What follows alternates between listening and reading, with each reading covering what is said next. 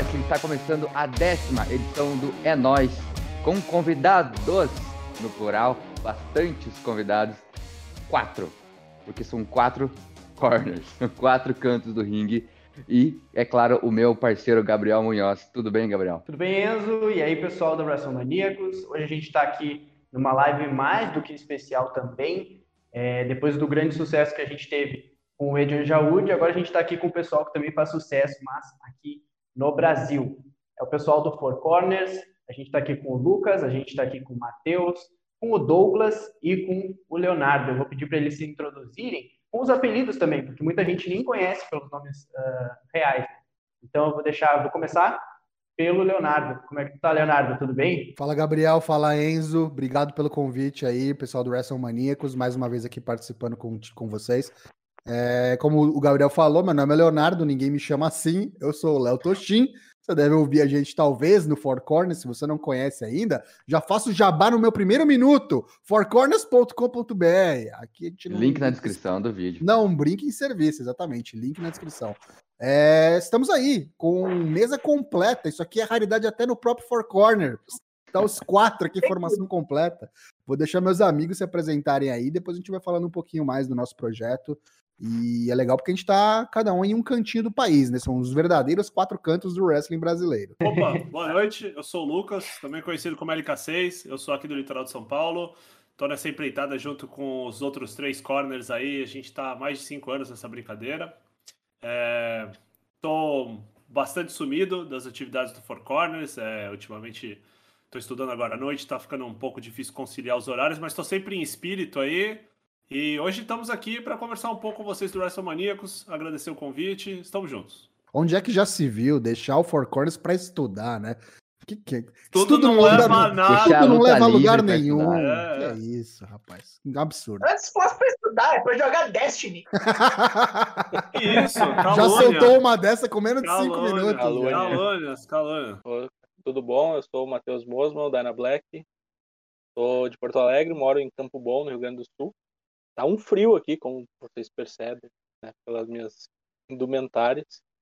Tá de armadura. Opa, meu nome é Douglas Yum. Conhece-me como Daigo, de Belo Horizonte, Minas Gerais e de outros locais menos distintos aí. Estamos aí. Eu sou o braço esquisito do Four Corners, como podem ver, com esse cabelo de pandemia maravilhoso. É, é, isso que temos. É porque os outros são todos normais, né? é isso que eu ia falar, é. Sei muito bem como é que é essa questão de cabelo de pandemia. Eu deixei crescer durante, agora estamos aí. Eu também. L'Oreal. e eu vou lembrar a vocês todos que nos ouvem e assistem, ou assistem, que nós temos outros podcasts. Temos o Senta Que Lá Vem Story, temos o Top da Tag, temos esse é nós e o Mesa Quadrada também confiram nas plataformas de áudio. Canal no YouTube e se inscrevam, deem like no vídeo para ajudar, comentem o que vocês quiserem aqui. É, conversa com a gente, a gente responde também e confira os outros vídeos também do canal. É, eu vi aqui que a gente faz uma escadinha Four Corners, né? É, Rio Grande do Sul, acho que temos dois Rio Grande do Sul aqui. Eu estou para, no Paraná. E daí, é, Santa Catarina tem alguém? Não, não. Tem não, o Matheus que é de Minas Gerais. Isso, e eu não acabei não falando, eu sou de São Paulo, capital, isso.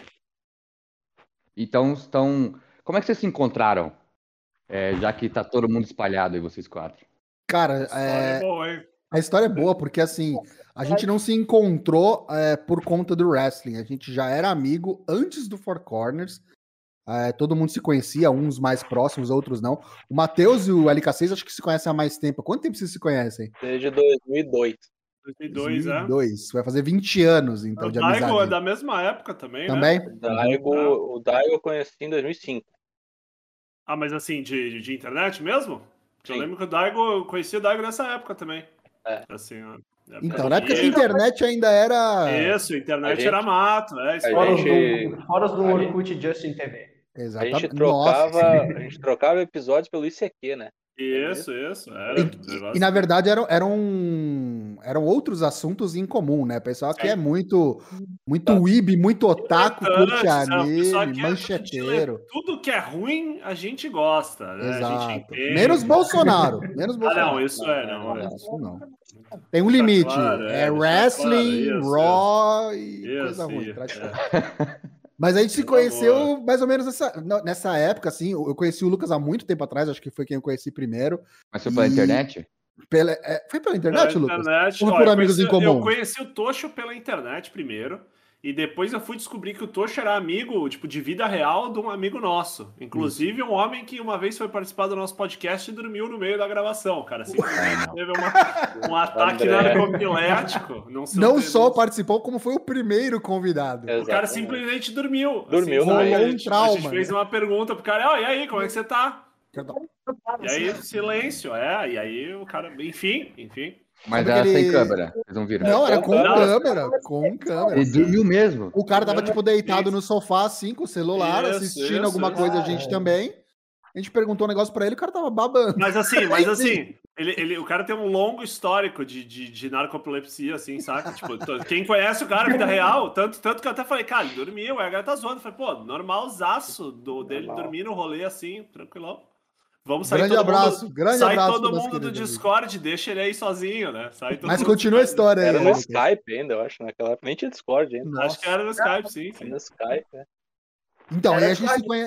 a gente se conheceu é, por meios é, desses outros amigos, a gente acabou é, se conhecendo pessoalmente e a gente começou a frequentar muito os karaokês da Liberdade, porque a gente tem um. A gente gosta de muitos assuntos, né, que vêm da origem japonesa e a gente começou a frequentar junto com amigos em comum é, com uma certa regularidade. E aí voltou à tona né, o tópico wrestling entre eu e o Lucas, e o Lucas falou: Ah, tem vocês outros amigos aqui também, que eu já conheci também de eu, por conhecidos assim pela internet, é, que gostam pra caramba, acompanham até hoje. E eu falei, pô, vamos montar um negócio, vamos montar um projeto, alguma coisa assim. Na, na época não era nem para ser um podcast, era para ser talvez um canal, alguma coisa assim. A gente só queria falar de wrestling junto, fazer uma mesa redonda. O negócio é. foi muito inspirado no antigo linha de passe da SPN Brasil, né? Linha isso. de passe clássico, ah, Trajano, Mauro César, isso, da época é. tinha jornalismo, é, então. Tem até, uns tweets, tem até uns tweets velhos lá eu dizendo, meu Deus, a gente tem que fazer um linha de passe de wrestling. Dava, dava o Raw, a gente tava no Twitter reclamando, é. Lucas escrevia texto no Medium xingando. É, era sempre os, mesmos, os, mesmos quatro caras interagindo é. na internet, falando mal do negócio. É. Oh, vamos se juntar para fazer alguma coisa? E daí nasceu, é nasceu o Four Corners lá em 2016, né? Que a gente decidiu tirar do papel mesmo. É, e desde então estão aí, perturbando aí a paz alheia. E é louco que a gente, os quatro no mesmo local, só esteve junto uma vez na vida. Basicamente. A gente tá três junto e um fica de fora. É sempre assim. A gente foi no dia. Ah, 20, verdade. Foi 20 de uhum. julho de 2014. Que foi um karaokê. Foi, Nossa. É, que foi, foi ontem, no caso. É, é foi um karaokê lá no, no Porque Sim. É. Olha aí, faz exatamente sete anos praticamente. Né? Exatamente. Cara, aí tem o quê? Sete anos produzindo? Como é que é, Basica, é, Basicamente, é. Acho que o Girino, a ideia pode pôr sete anos aí, mas a gente é. tá. Efetivamente, a gente Até começou. efetivamente lançar o bagulho. É, é o lançamento ah, a gente é. considera. Eu nunca vou esquecer porque é uma rua conhecida, que é 25 de março de 2016. Uma rua conhecida aqui em ah. São Paulo. É. Mas assim, conteúdo mesmo, a gente qualidade, a qualidade é parecida com os produtos da 25 de março. Com, conteúdo assim de ficar reclamando e tudo mais, a gente vai fazer desde 2000 e por conta, né? Se for pegar isso. É. Lá nas comunidades do Orkut, o pessoal já, já produzia conteúdo é. negativo, né? Falando mal. Sim, sim. Não, mas isso mas... a gente não tinha nem Orkut, era no Mirk. Era, era. É mais web, web, é, Deep Web. É, é, é, é coisa trash, coisa trash mesmo. Né? Muito velho. Mas, galera, vamos lá. Vocês criaram o Four Corners, então, em 2016. E antes disso, vocês já produziam, é, pode, seja podcasts, textos, enfim, vídeos, vocês já produziam alguma coisa de luta livre ou o Four Corners foi o primeiro passo? Assim?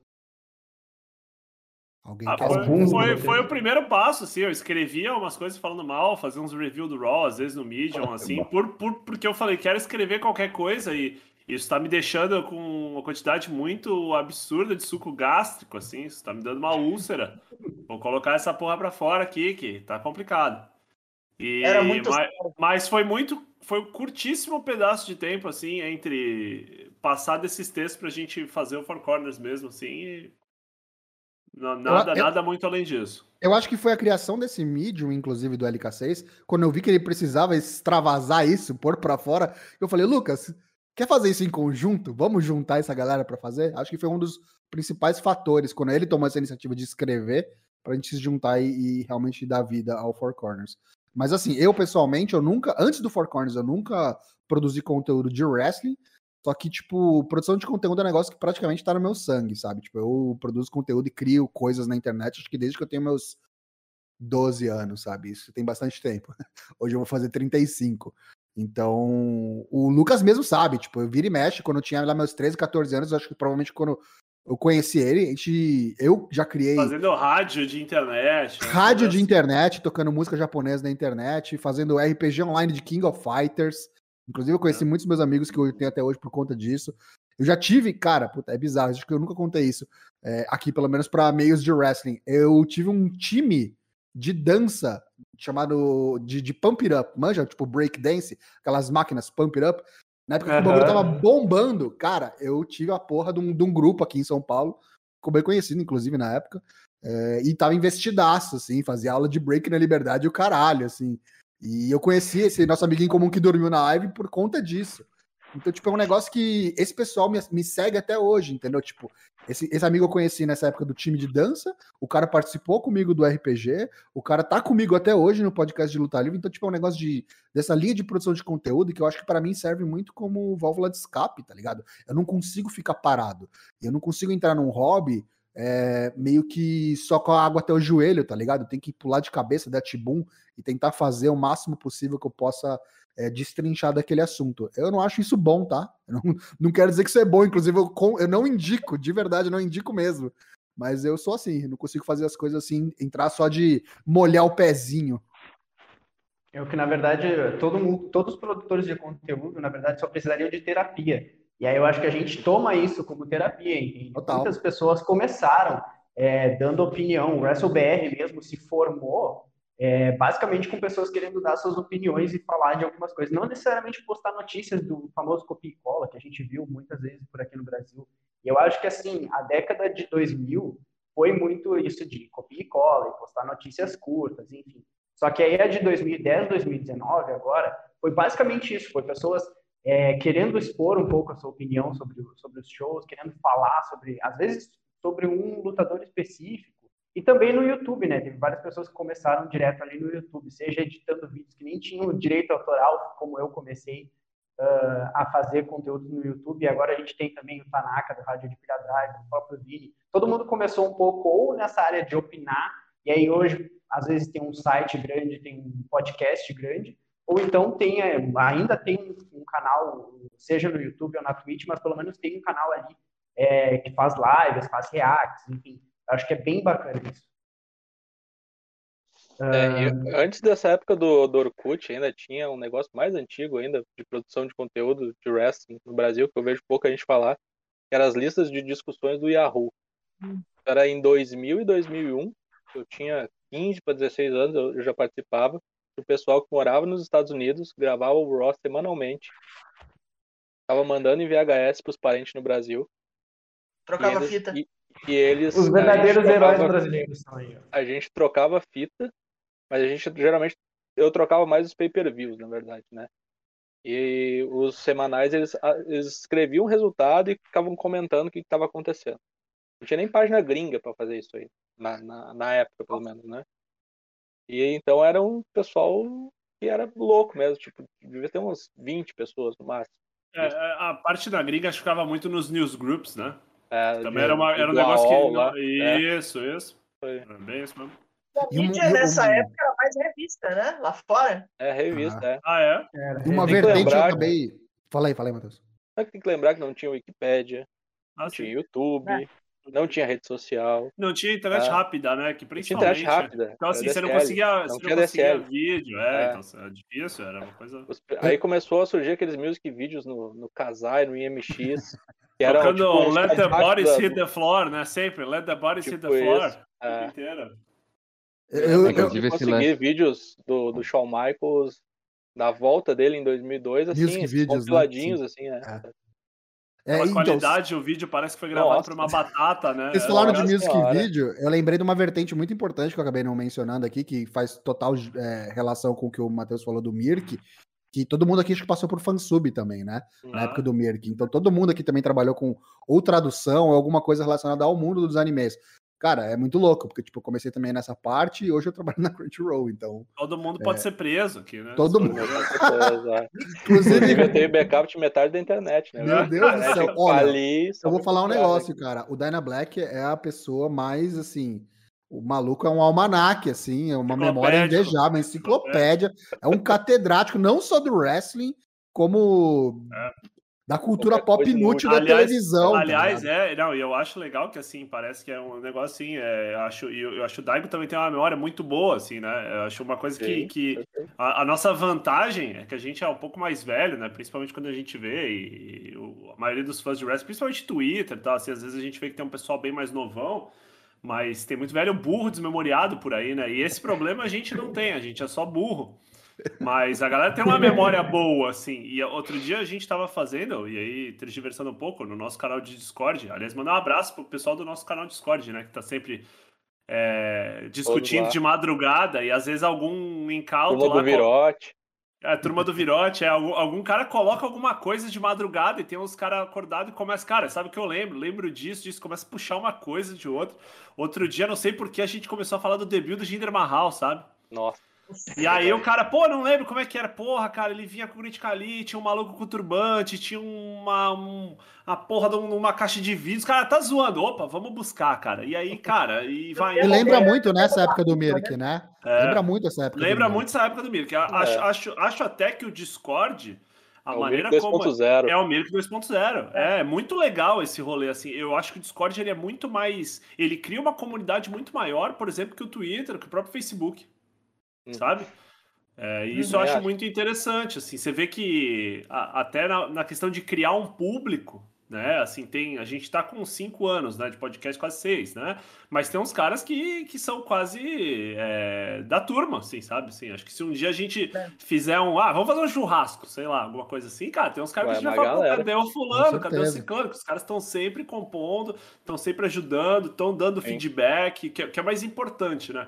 Eu acho que às vezes não, não é nem tanto o número de pessoas que tá te assistindo, tá te ouvindo, mas é o cara que chega e fala: Meu, caralho, aquela música que tu colocou no final do Drops, muito legal, puta, ó, briguei com o vizinho por causa do Bolão Mania. Cuspi assim. meu chá na hora do almoço na cara isso, do meu chefe. Isso, falou, isso é. é. muito legal. Isso, eu acho que isso é o incentivo, assim, né? É que você fala, pô, legal, estamos no caminho certo. Né?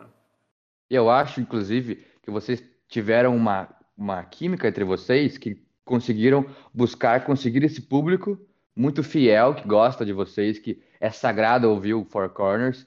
E apesar de vocês, o Léo falava antes da gente gravar, né? Ah, a gente, tamanho do WrestleMania, tamanho do Four Corners. Mas eu arrisco dizer que o, o, público fiel de vocês é quase igual ao nosso, quase maior que o nosso, de, que, que gosta, que vai ver todo dia, que todo o Draps, todo o, as lives que vocês fazem, assistem. sempre lá. Não sei se tem tanta gente que é, assistem tudo que a gente te, te faz, ou talvez seja vocês, talvez seja as pessoas que, como a gente é uma equipe, quase hum. não aparecemos, né? É, às vezes quando aparece a um, depois o outro, depois o outro, é, nos stories, a gente faz, exemplo, story, a gente faz muitos stories no Instagram, só que nunca é a gente, sempre imagem, sempre né, foto, é, podcast agora que está começando a fazer e não é esse clima descontraído. Então vocês fizeram muito bem isso e. Caiu o nosso querido amigo Hangman Adam Page brasileiro. Não sei se a, gente, a gente continua, tudo certo? É.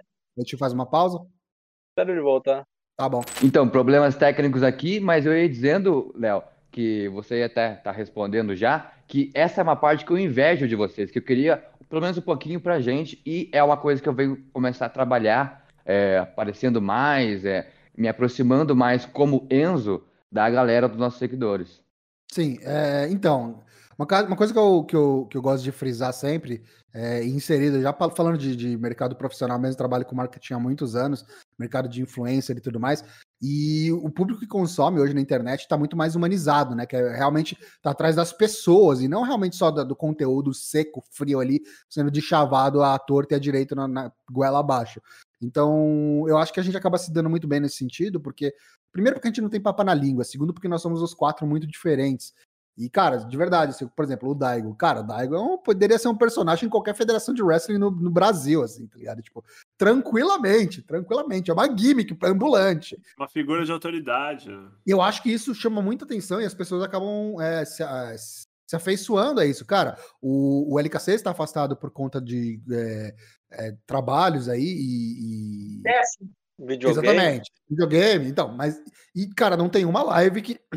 Desculpa. Não tem uma live que eu não vejo pessoas falando, oh, e o LK6, não sei o quê. Então as pessoas acabam morreu, realmente morreu. fazendo essa conexão, sabe? Então acho que realmente é, isso não é proposital, mas eu consigo enxergar que isso realmente é uma qualidade que eu acho que mantém, tipo, o pessoal que realmente gosta. Aquela parcela que tem o mau gosto de gostar do que a gente faz, acaba ficando e, e fidelizando e e eu gostei muito do, do que o, o Munhoz fez no cabelo dele. Achei que ficou sensacional. Pô, muito obrigado. Para quem está em, em, plataforma de áudio, percebeu que a voz está um pouquinho diferente também, além do cabelo. É, eu né? sou, eu, sou Gabriel Munhoz. Sigam lá o WrestleBR. É nóis. Eu não, é... eu não vi diferença, não. Não, não tô entendendo. É, eu também não tô entendendo não. o comentário dele. É, eu queria saber. É Deve ser meu, meu fone, então. Como, como. É, eu acho que pode, pode ser. Como eu estudei muito para, né, eu sou um grande conhecedor e estudo as pautas dos programas, porque eu sou o Gabriel Munhoz, é, eu queria saber quando que começou, tipo, quando que veio a ideia de, de ir pra Twitch, de fato, de começar a, a streamar, de quem foi a ideia e como que começou esse processo?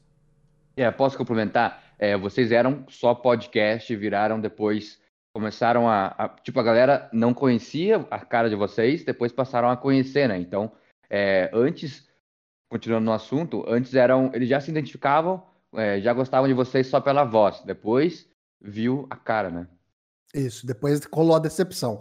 Aconteceu assim. É, completou, gente, né? Completou. Completou, completou. E quem ficou a gente valoriza demais, porque olha, é guerreiro, né? Mas enfim, a gente começou fazendo Sim. coisa, na verdade, para YouTube, né? A gente fazia o podcast que virava videocast, que muitas das vezes não tinha a nossa cara. Então, tipo, a gente estava falando lá de vários assuntos e a gente colocava inserts ali na tela, colocava imagens falando dos assuntos que a gente estava abordando naqueles episódios. A gente começou a fazer uma coisinha aqui, uma coisinha ali no YouTube, mas a gente já pegou aquela época e eu trabalhando diariamente com o YouTube, vendo como é que funciona o algoritmo, essas coisas, cara, falei, cara, por mais que a gente não tenha a intenção de crescer, tem muitos poréns, muitos setbacks aí nessa plataforma e não, não me interessa tanto, sabe? Pra gente, pra gente que tá querendo montar uma comunidade, se aproximar do povo, o Twitch é muito mais atrativo nesse sentido.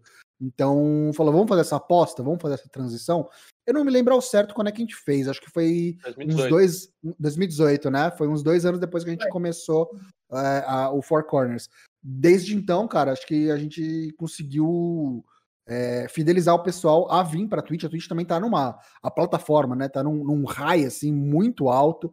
É, os caras estão realmente nadando de braçada e é muito diferente, né? É, tanto como você produz conteúdo, como o pessoal consome conteúdo lá.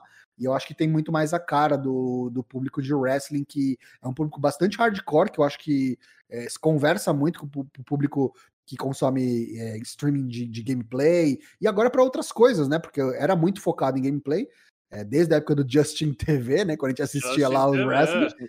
Hoje em dia a Twitch você vê de tudo, de tudo, inclusive gente nas banheiras lá de biquíni. Então, é, cara. Gente fazendo stream de, de evento da AAA, né? Exatamente. As próprias federações né, já, já abriram os olhos para isso, estão aí transmitindo, a Impact transmitindo o tempo todo. É, e eu acho que é o caminho, cara. Acho que o YouTube é mais aquele negócio, né? Você, quando você tá no YouTube, você acaba sendo refém da plataforma e do algoritmo. Você tem que se adequar aos padrões dele. E a Twitch ele tem, ele tem, tá muito mais estendendo a mão para você produzir o, o, seu conteúdo do jeito que você quer, da forma que você quer. Hoje em dia tá começando a ter um pouquinho mais de regras, né? Principalmente com relação a copyright, direitos autorais, essas coisas, mas também não, não culpa os caras, né? ainda mais depois da compra da Amazon e tudo mais. Mas assim, pra gente é. foi muito bom, muito bom mesmo. Inclusive, falando é, do ponto de vista é, financeiro mesmo, para quem pretende monetizar o negócio, hoje em dia faz muito mais sentido é, você ter um, um, um, canal de conteúdo de, do que quer que seja na Twitch, é, se você tem uma frequência, uma regularidade, é, do que no YouTube, porque o YouTube é aquilo que eu te falei, é refém. Se você não tem lá seu videozinho todo dia batendo seus números mínimos ali, cara, a plataforma vai te jogar lá para baixo, não vai mostrar você para os outros. Você vai ficar refém de ficar pedindo like, sinuzinho, inscrição, cacete 4. até o fim da vida, até mudar de novo e ficar pior.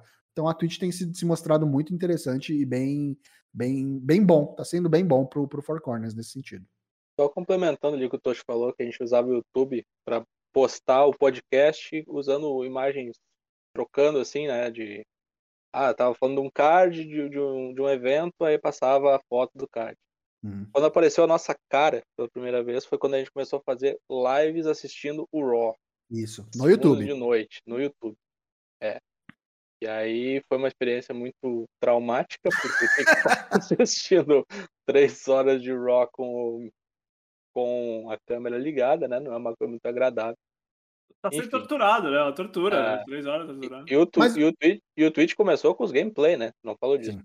Sim. Ah, verdade. É verdade. Antes de começar a fazer de fato o podcast, é. a gente teve uma série de gameplay de WWE 2K18 que, cara, dava um trabalho para fazer, porque assim, a gente não fazia uma série de gameplay, a gente fazia fantasy booking. Então eu pegava, editava, dublava todos os personagens. Doença, doença, umas ideias doentia, né? Extrema. Doente, doente, assim, é tipo Telaclés, assim, se você tem esse nível de humor Hermes e Renato, assim, pra wrestling, entra lá no nosso Twitch, procura lá na playlist WWE, é For CW Plays.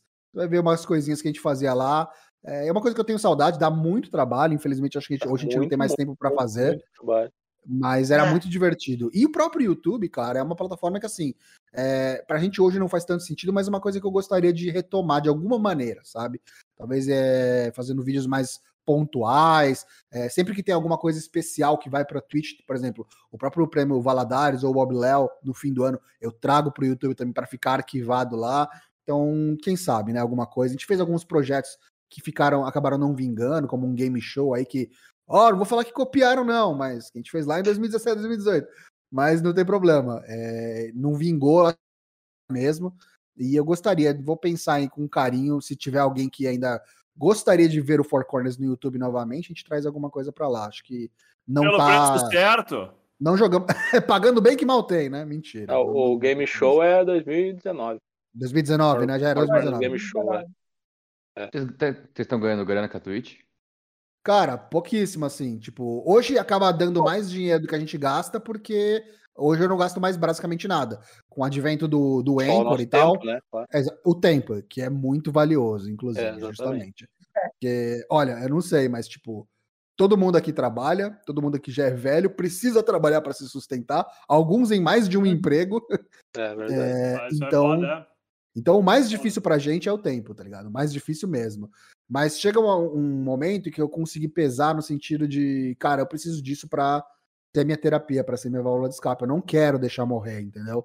Então, chegou um momento que eu falei: é, eu vou fazer um negócio legal, que é um negócio que eu, eu, eu, eu, tinha uma resistência muito grande de abrir um financiamento coletivo, de pedir dinheiro pra galera, porque eu falei, cara, não é isso. Tipo, eu não quero me vender, porque não, não é isso que eu quero passar, tá ligado? Não é essa mensagem que eu quero passar. Eu quero só poder falar de wrestling do jeito que eu quiser, sabe? Eu não quero ter que me sujeitar a certas condições, é, falar de uma certa maneira, só porque às vezes o cara que tá pagando lá o meu, o meu Prime, tá pagando o meu, o meu financiamento coletivo, não curtiu, sabe? Então, tipo, uhum. é, a gente só fez no, a partir do momento que a gente percebeu que a gente já tinha o nosso público cativo, que já gosta do nosso trabalho, que quer ver, que quer apoiar, que, tipo, antes mesmo da gente surgir com essa ideia do financiamento coletivo, falou: cara, toque um PicPay, qual que é o seu Pix aí, deixa eu passar uma grana para apoiar vocês. Porque eles percebiam que a gente tinha dificuldade realmente de tempo para continuar fazendo as coisas e a gente tinha muitas ideias. Então, tipo, por exemplo, eu queria aumentar a frequência do Four Corners, mas para isso eu poderia, eu precisaria pagar um editor para poder dar conta do podcast ou do,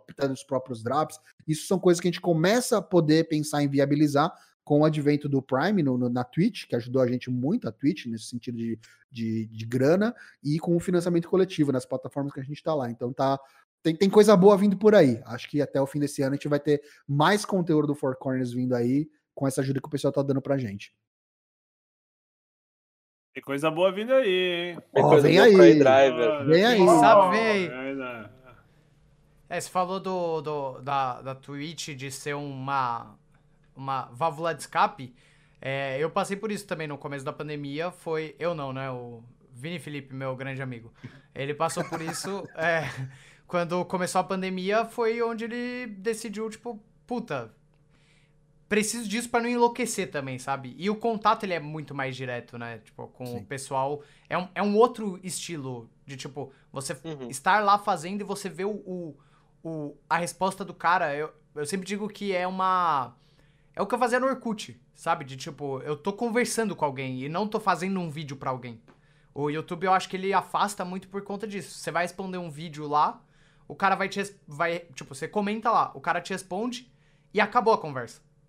A conversa nunca vai passar disso. Na live, não. A gente vai discutir, a gente vai, sabe, vai aprofundar muito mais é, isso. E você comentou sobre o prêmio Bob Léo, você pode falar um pouquinho mais pra gente sobre isso?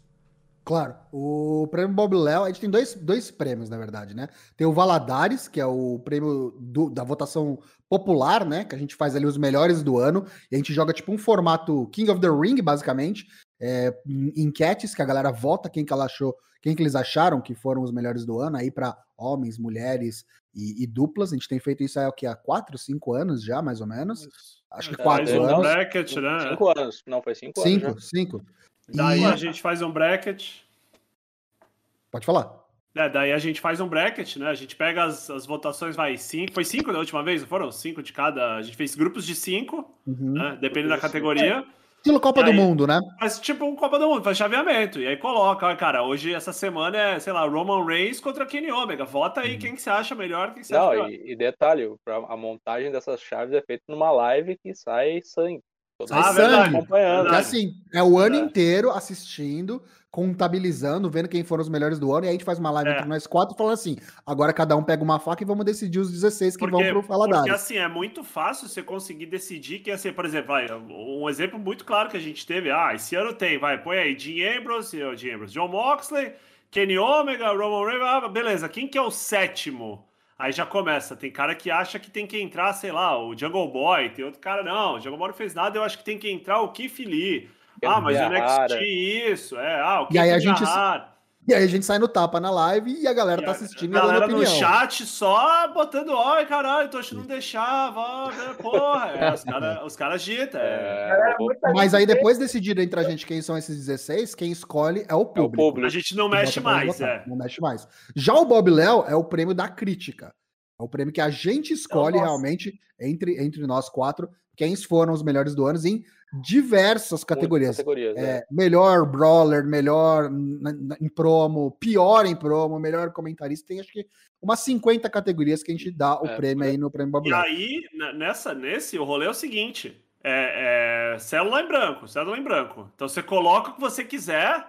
E às vezes rola de tipo assim, ó, o Daigo falou A, eu falei B, só que o Dyna Black e o Tosh falaram C, beleza. O único problema é quando dá empate. É quando dá empate tem que Somos rolar. em quatro. Às vezes rola 2 a 2 ou então cada um coloca um ponto. Aí fica o rolê de um tentando convencer o outro. Não, quando, dá, quando dá 2 a 2 os dois vencem. O problema é quando, tipo, dá os quatro diferentes. É, aí cada é, um votou em um. É. é. é. Aí tem que Mas... o último Babeléu deu muito problema disso. É, Deu. verdade. Mas uma é coisa que eu tô pensando em fazer pra esse ano, é exclusiva, isso aqui eu não falei nem pros corners ainda. Ixi. Isso é uma coisa que tava no fundinho da minha cabeça e eu tô pensando. Com os criadores de conteúdo cada vez se aproximando mais nesse ano de 2021, o pessoal se conversando, participando um das lives dos outros, eu pensando seriamente, se o pessoal tiver interesse, os criadores de conteúdo, em estender o prêmio Bob Léo a mais criadores de conteúdo, a mais influenciadores. Mandar um formulário lá falando assim, ó, vote aí você também do WrestleManiacos, vote você também, Vini, vote o pessoal da Powerbomb, quem foram os melhores do ano para a gente decidir em conjunto, como uma comunidade de criadores de conteúdo brasileiro, quem foram os melhores do ano no wrestling no mundo. Então, fica a ideia aí, se o pessoal tiver interesse, quem sabe esse ano não vai sair isso do papel. Olá. Vocês entraram em conta. Pode falar. Eu só ia falar, Nossa. pode lutador aposentado? Ah, depende. Não que eu vá falar de algum em específico. Vai que ele volta ativo. Mas, é, vai que ele volta ativo. É verdade, eu vou esperar então. Você Espera nunca um sabe, né? A única, a única aposentadoria minha é a morte, né? Meu Deus. O que, que você entrar em contato com Bob Léo, Carlos, ou eles têm esses prêmios e nem sabem? Não, o Carlos Valadares, Valadares, Carlos Valadares né? a gente. Ah, porra, eu ia falar, a gente tem. Você entrou em contato uma sim. vez, é. Não, uma mesa branca. Ele até, ele até acabou com a luz lá em Bagé, tá ligado? A gente falou o nome do cara, o cara assombrou lá. Não, mas a gente nunca entrou em contato com o Bob Léo, até porque é, é uma homenagem e a gente também nunca pensou em. Cara, isso, a gente é pequeno Ganha demais, sabe? isso, Tipo, é. a gente não ganha dinheiro com isso, a gente é pequeno demais, a gente não tá monetizando. É, mas assim, eu acho que talvez seja de bom tom, sabe? Talvez falar, ó, tem um prêmio aqui, Bob Léo, com o seu nome, é, tem problema, só pra. Olha essa, tira essa aí. É, entendeu? É é uma possibilidade, é uma possibilidade. Porque assim, fora o nome, não tem nada a ver com ele, entendeu? É só realmente, É. tipo. É só um nome que a gente quis homenagear, tá ligado? Ele Se ele pode falar, não chegar e pode, falar, esse é meu nome, não gaste, né? entendeu? Não, não. Tá ligado? E outra, viu? É, Só é- lembrando, viu? É Bob Léo, né? Bob Jr., viu? O nome do É o, prêmio é pai, Bob é o Léo. pai dele, é. É. Não, é uma homenagem aos dois narradores da antiga Rede Manchete, né? O Bob Léo narrava a segunda parte do Supercat, o Carlos Valadares narrava a primeira e o Bob Léo era o comentarista Rio da primeira, né? Que eles ficavam que- bicando assim, né? O, o Bob Léo defendia os vilões, né? Ele era ele fazia parte da Million Dollar Corporation na, nas historinhas lá, ele era subordinado ao teste de Representante. Biase. Representante, Representante do oficial, Brasil, né, isso. Brasil, né? É. Muito bom, muito bom isso, cara. Isso aí marcou muito. Isso aí passou em 95, muitas nem eram nascidos ainda. Mas A é, Inclusive, pra quem ficou curioso pra ver aí, o, o prêmio Bob Léo do ano passado tá no nosso YouTube, tá na nossa Twitch. Deu uma, deu uma, uma pequena superproduçãinha aí no, do, do É, ano e uma- passado. uma Ano passado, ano passado foi noite de gala. Ano A gente meteu até uns trajes de gala mundo apresentar o negócio. De terno. É, é, galera de vestido Em longo. dezembro, né? passando Pente calor única. pra caralho. Verdade. Ventilador Verdade. e ar-condicionado. mas- Verdade, o é, tempo estrelando e os caras de de terno, verdade. Mas foi bom. Assim que é Pelo bom. menos não tava fazendo exame do mapa, né, no dia, né? É, verdade. porra aqui, filha da puta. É, eu não sei se foi dito antes, enquanto meu, minha outra persona tava aqui, é, mas eu queria saber como cada um. é, porque vocês falaram meio que geral como começou o, o projeto, né? Mas eu queria saber como cada um entrou em- nesse mundo de WWE, de gostar de luta livre. Mas Fala aí, Daigo, você tá velhos, quieto aí, Daigo? Mais velho primeiro. Basicamente, eu e o Matheus começamos ali mais ou menos na mesma época com luta livre, porque passava no SBT, passou uns WWF muito velho no SBT, e Mas passou 84. Glow. É, 84, 84, 85, 86. Passou Glow também, aquele de mulher, que teve a série de TV da. Uhum. É da HBO? Uhum. Não, né? Da, Ah, da Netflix. Netflix. Netflix. Isso. Netflix. É, Netflix. Então a gente começou ali. No caso do Matheus, acho que ele voltou na mesma época que eu, que foi o Supercat na manchete, já falamos, dentro do A Grande Jogada. A grande jogada. Que ano que foi isso? E aí eu 95. fiquei cativo com isso, porque aí eu só via WWE em videogame. E depois WCW, NWO, os do, do Nintendo 64, É, que 64. era como a gente via, né? Que era como a gente achava, tipo assim, ah, olha só, esse cara ainda tá vivo. É, é. E, tipo, eu descobri que o Owen Hart tinha morrido porque um dos SmackDown de PlayStation 1 tem uma homenagem póstuma a ele, bem na abertura. Pô, o maluco morreu, velho. Que porra foi essa aí?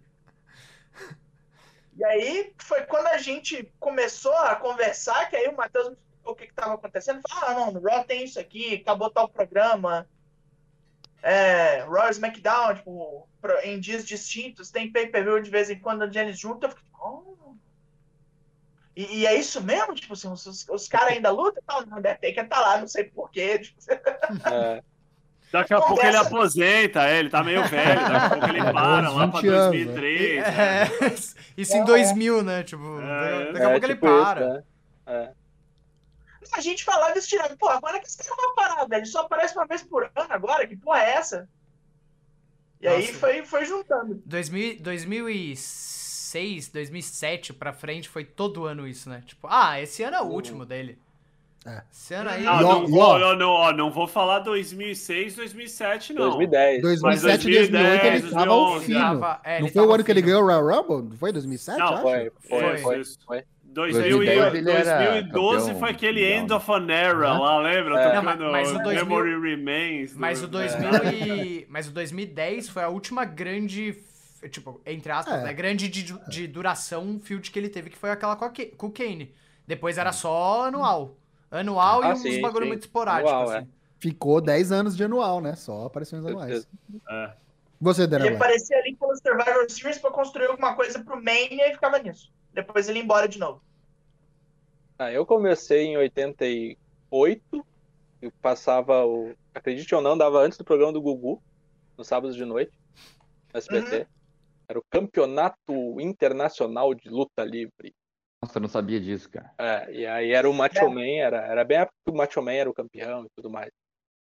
E depois parou de passar do nada, assim, nunca entendi muito bem. Aí, dois anos depois, em 90, estreia o Glow, Luta Livre de Mulheres, era o nome. Luta livre de mulheres. Dublado. Dublado, tudo dublado, tinha musiquinha em português, tudo certinho. Aí depois saiu fora. E nesse meio tempo, videogame também, Nintendinho, tinha os jogos da WCW, tinha um outro jogo da WWF, tinha os Tecmo Pro Wrestling, umas coisas meio aleatórias que era de mentira. E aí, um belo dia, em março de 95, estreia o Supercat na TV Manchete, dentro da grande jogada, passando os programas da WWE de 94. Era bem a época, recém o Diesel tinha vencido o Bob Backlund e era o novo campeão. E ficou aquele ano inteiro, assim, passando só os WWF Superstars e o Action Zone. Eu fui descobrir que existia o Monday Night Raw porque dentro dos Superstars passava um highlightzinho, assim, muito pequenininho, do que tinha acontecido no, na, no Monday Night Raw. Num programa que a gente não assistia, né? E era um muito programa que não isso. assistia. É.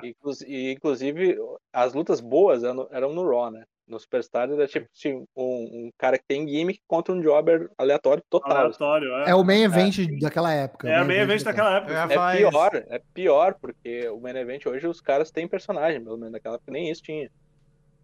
Era Bem, o. bem jobão mesmo, bem jobão Era mesmo. tipo Total Jobber. Velocity daquela época. E isso, era mais ou menos isso. E uma Tipo coisa que era mais bizarra é que raramente apareciam os caras é, do main event, assim, né? Eram uns Uhum. negócios meio, era tipo Duke the Dumpster Drose, É, Adam Bomb. Adam Bomb. É, Adam Bomb. É, é, uma coisa aí. meio, meio encolhedor de cabeça lá. Olha, o Shinkers. escorpião do mar.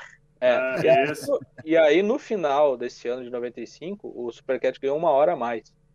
E aí, na segunda hora, era o Bob Léo narrando lutas do Monday Night Raw de, do final de 93, começo de 94. E aí a cabeça, ó. E aí Ah, a cabeça isso mesmo. ficou muito louca, porque o, o Diesel no Superstars ele era face, e aí na, no, no Raw ele era heel. Ele era campeão norm- normal no, no Superstars, no Monday Night Raw ele era o campeão intercontinental. O Bret Hart era o campeão mundial, ninguém entendia porra nenhuma, né? Criança com 11 anos de idade. Isso, isso. entender É, é. e vamos embora, né? Foi isso aí. Aí que saiu fora o Supercat da TV. Logo depois estreou a WCW no TNT, em 96, com narração de Miami. Não me pergunte por quê, mas era um voice-over, eles dublavam por cima da narração original. Ah, Um, ami- um amigo do meu pai tinha esse canal na, no canal no- na TV a cabo. Um dia ele me emprestou umas fitas de Vale Tudo e eu achei que ia ter alguma coisa da WWE, WWF, mas não, era da WCW, eu não entendi muito bem, não, não gostei daquilo. Era bem ruim mesmo, era, o- era um programa tipo. Era o que dava em sábados, era o, era o dos jobbers também. Ah. E aí, beleza, fomos acompanhando por fita, fitas, não, já era PlayStation, né, nessa época, 97, 90, 96, Já, 97. já, já, já play. Che- E aí, acompanhando por ali. O Daigo falou da morte do Owen Hart, eu descobri que o Owen Hart morreu do jeito mais insólito possível. Hum. Ah, ele morreu em maio de 99, né? Na, na- no ano 2000, eu tava numa aula de artes na, na minha escola, segundo grau. Revista Aí velha? tá, revista velha, revista Clássico. velha, isto, isto é. Aí não sei o que é a morte, bababá, né? Lutador da WWF, não sei o que, Blue Blaze. Eu falei, que merda é isso? Também conhecido como Owen Hart. Eu falei, caralho, morreu Caralho. Owen Hart, velho. Levanta e sai da aula, né? A professora Loucuragem. fala, volta aqui. Fala, claro que Volta não, aqui. professora. O Owen Hart morreu. Morreu e morreu Foda-se um essa ano. aula. É, foda-se essa aula. Morreu faz um ano. O cara sai chorando. É, É. mas é assim mesmo. E aí, e aí, no final desse mesmo ano, teve, teve essa lista do Yahoo Groups aí, na época era e-Groups ainda, que era WWF, WWF Brasil, que o pessoal gravava, que eu já tinha contado antes, o pessoal gravava as fitas dos Estados Unidos e ficavam mandando para os parentes aqui do Brasil e faziam recaps assim, né? Tipo uma, um, resultados do, do Monday Night Raw daquela semana. Recente tinha começado o SmackDown, né? Acho que o SmackDown de, de 99, eu acho, né? Isso, isso. É, recente tinha começado.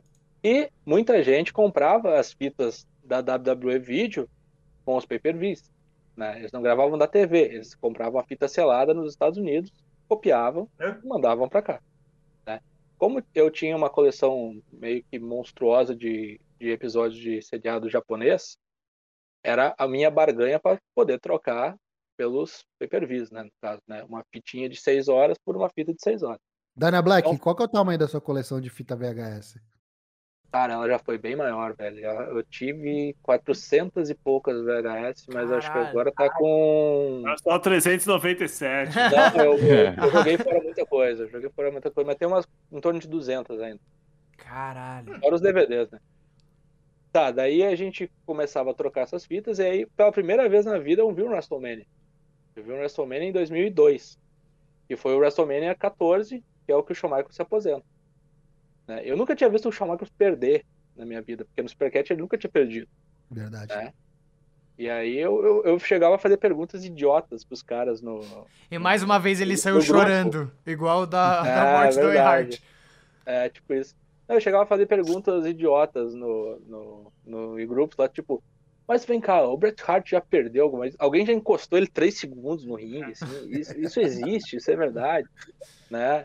Ele falou, não, cara, isso existe, ele já perdeu várias vezes, inclusive perdeu o Mike e ganhou. Eu falei, não, não, não, tá errado. Não é possível. Não é possível, é... é possível, isso não existe, eu tô, eu tô, eu tô, vocês estão me enganando. É, não é possível, tá doido? É... Como a gente era ingênuo, né? Nossa. É, aí eu tenho até hoje aqui, acho que tem três ou quatro fitas que esse carinha me mandou, acho que era Leonardo o nome dele também, mas era do Rio de Janeiro, era outro cara. Não, era o Tocho. E eu ficava mandando spec também pra ele, que é um seriado que passava no SBT nos anos 80. Então, Inclusive. Quando tem uma no meio. Eu só queria levantar uma bola, cara. Se vocês estão achando a gente velho e enciclopédico e com bastante conhecimento de wrestling, cara, se a gente montasse amanhã um podcast ou de novela ou de.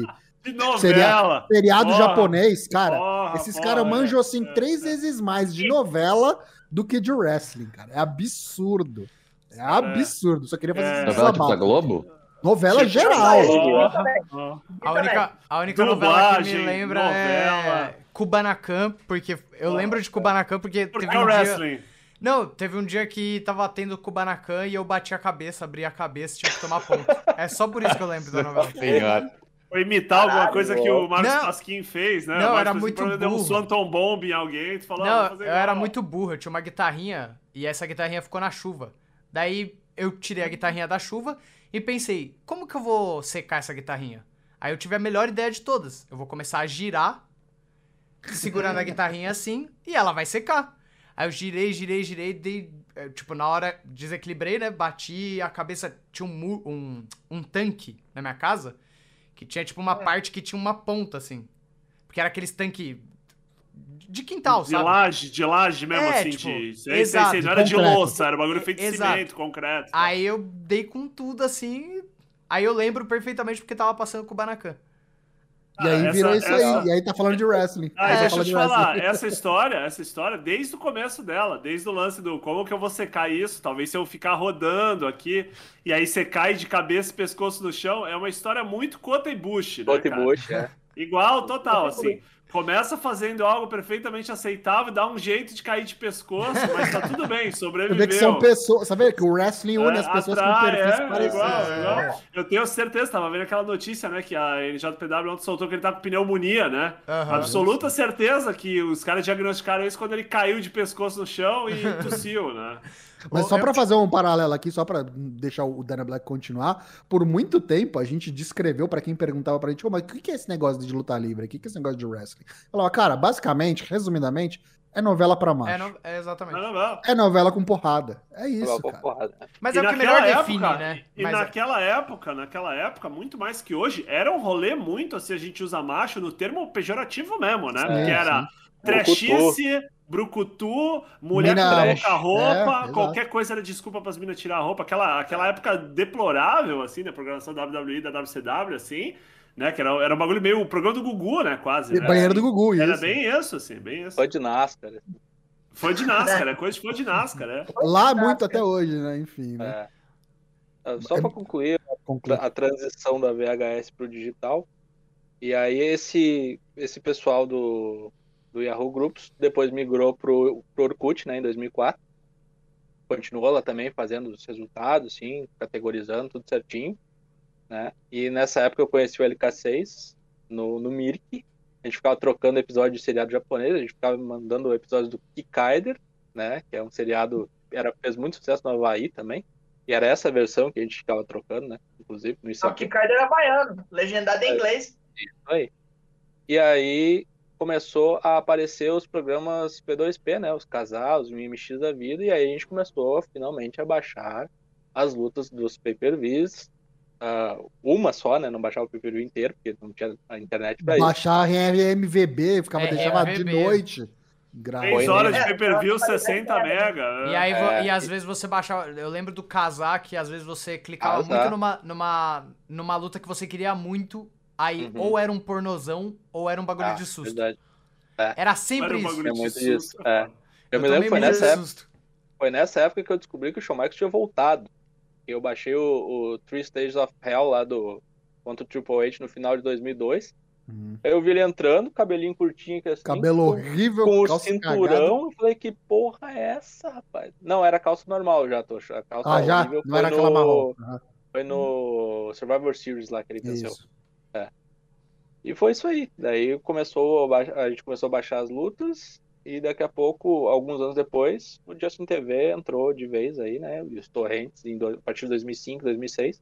Uhum. Aí também estreou no, no canal FX o Hit Isso- e o Isso Velocity, é- se não me e engano. depois vai CW, é. Foi E aí só foi. um revival ruim da SCW. É. É, E era legendado, né? É verdade, É isso verdade. era legal. A, a minha história é muito mais breve, acho que é. Eu posso até falar, acho que talvez por mim e pela LK6, acho que é bem similar. Ele me corrige aí nos pontos que destoam, mas acho que. Corrige ainda- como um É, pai, corrige-me um como um pai corrige um filho, mais uma das nossas internas. É, acho que a gente é da geração manchete mesmo. A gente pegou já, a gente não pegou essa do SBT de 84, 85. A gente começou na- nos anos 90 ali com o Valadares, com o Bob Léo, com o Supercat. E acho que depois que ficou de fora mesmo, o que manteve a nossa chama acesa foi, foram os videogames e tal. É, Super NES, PlayStation 1, depois No meu caso, no meu 64. caso em particular, o 64. O WCW 64, NWO né? do 64, aquela, aquela engine da AC lá, maravilhosa, assim, aquilo me Uhum. diverti muito com aquilo. Diverti muito. Bom, né? E, e continuou, o videogame continuou até voltar mesmo é, é, a a ficar à disposição pra gente com o advento da internet, como o Daina falou agora há pouco. Quando começou a aparecer o, o WinMX, Casar, SoulSeek, esses programas aí Emule. de compartilhamento, Emule, aí que de repente apareceu ali, ah, tem uns negócios pra baixar aqui.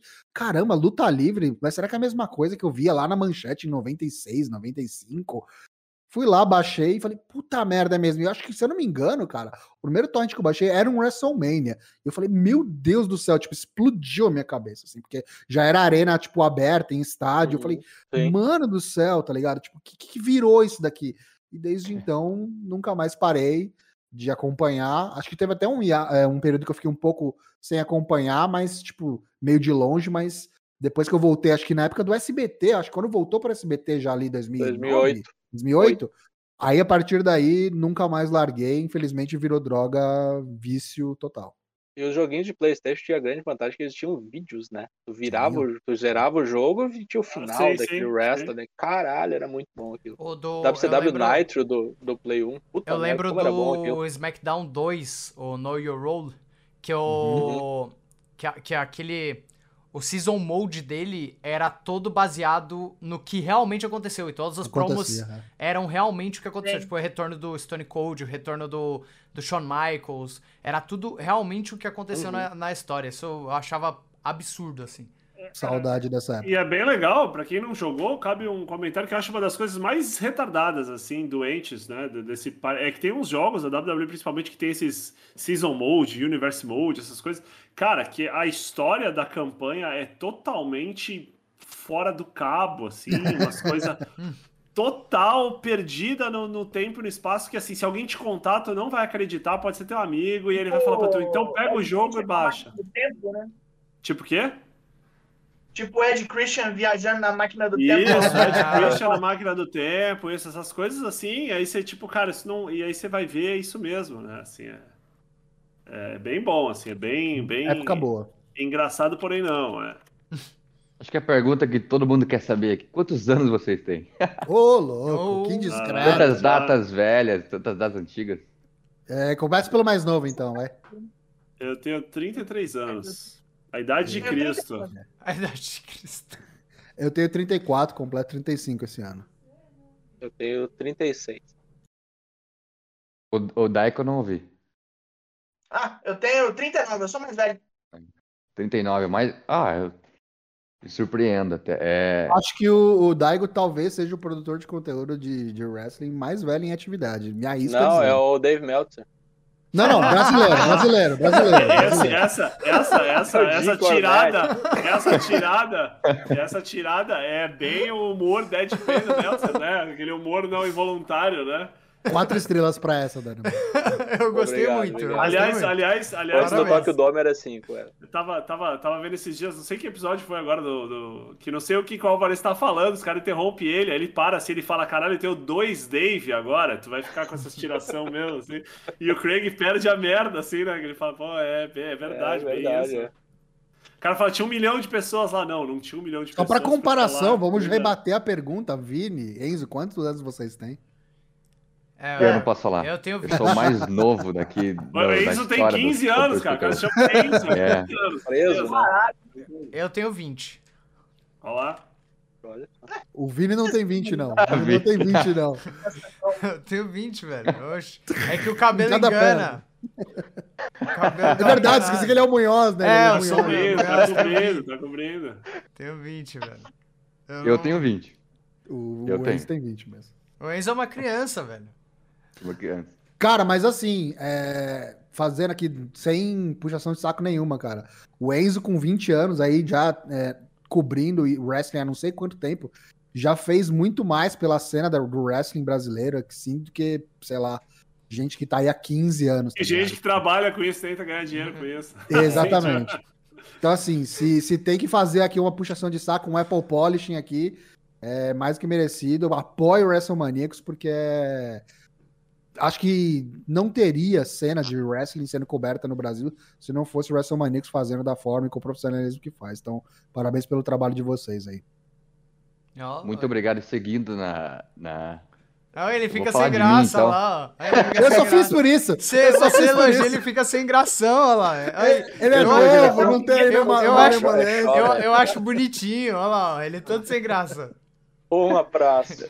Ah, Eu sou a geração mais, praça. Mais recente. Porque eu conheci WWE quando estreou no Fox Sports. Meu Deus. Estavam anunciando o The Rock e o Rusev, é, inclusive eles se bicaram aquele dia, e tava anunciando The Rock. Eu falei, porra, The Rock, eu conheço The Rock, né? E aí eu assisti aquele dia, eu falei, que bagulho é esse e tal? Daí deixei pra lá, porque eu assisti o CQC na segunda-feira e eu achei que só tinha o Raw. Eu não... E eu ficava sempre passando canais, eu gostava de esporte e tal. Daí passando de novo aquilo lá, até que no final desse 2015, né? 2014, no final desse ano, eu comecei a assistir e não parei mais. E, Inclusive a minha pergunta. Você falou de droga, Léo. A luta livre você não sai dela, né? Difícil, né? Depois você começa. É bem difícil. Olha, não, eu vou falar. Eu, eu, eu acho que você até sai. Pra, pra ser honesto, assim, eu acho que. Mas volta.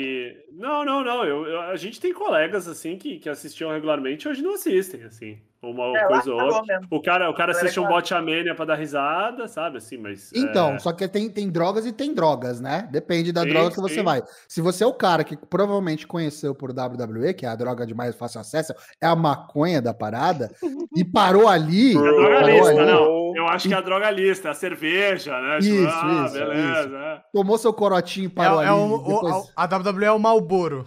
Isso, eu sou Derby Azul. Isso, É, Derby o Azul. Eitinho. Tora. Eitinho, Eitinho, é.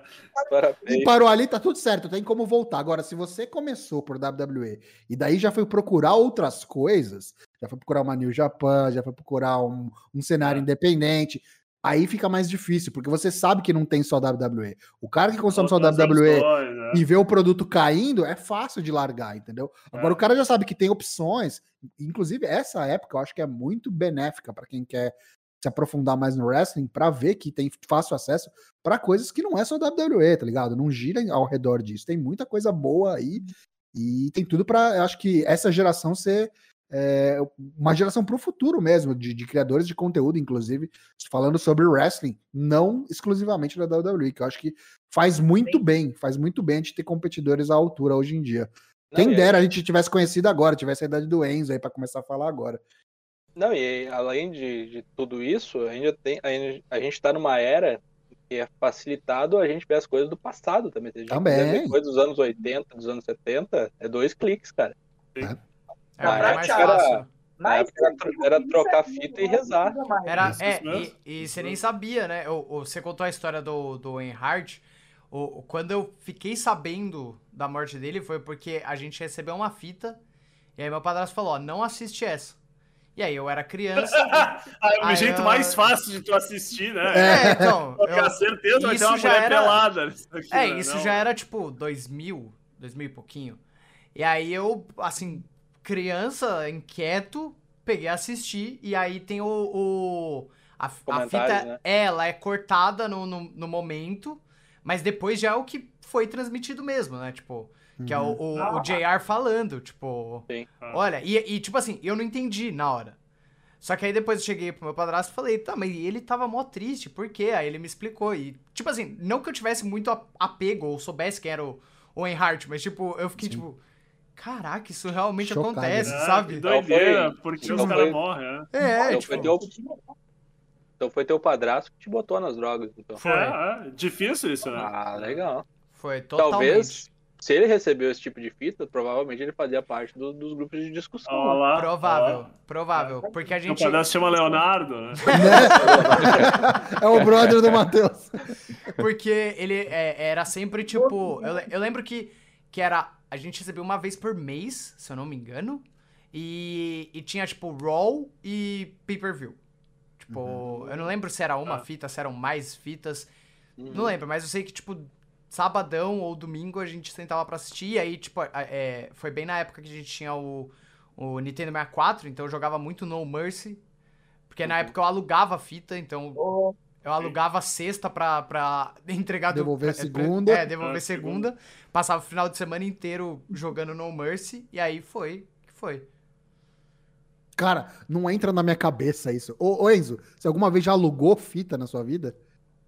Você conheceu Não, alguma nem- locadora? Você sabe que é uma Eu, firma, né? eu gostava de ir na locadora alugar DVD. Eu, essa Ah, época, ok. mas- DVD, Enzo, Ah, DVD. Enzo, você DVD. sabe o que é Spectre Man, Enzo? Nossa.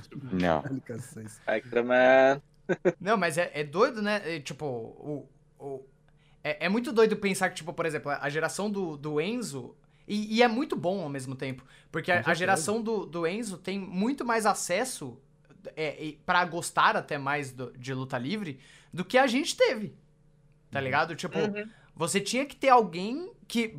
Por exemplo, vocês todos já tinham um. um- uma. tiveram um contato mais direto com a TV, enfim. No meu caso, tipo, meu padrasto gostava e isso foi passando.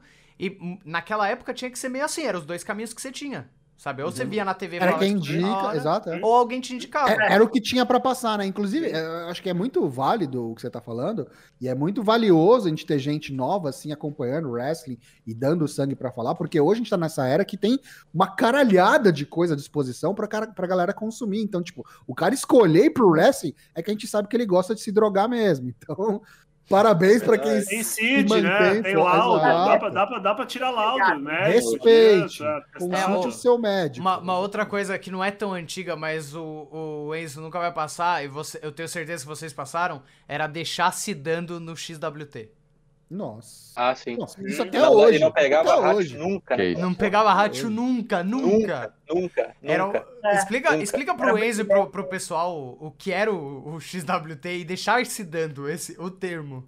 O XWT é o maior tracker de torrents de, de wrestling, acho que do mundo, é o Extreme Wrestling Torrents. Sim. Ah, tô ligado.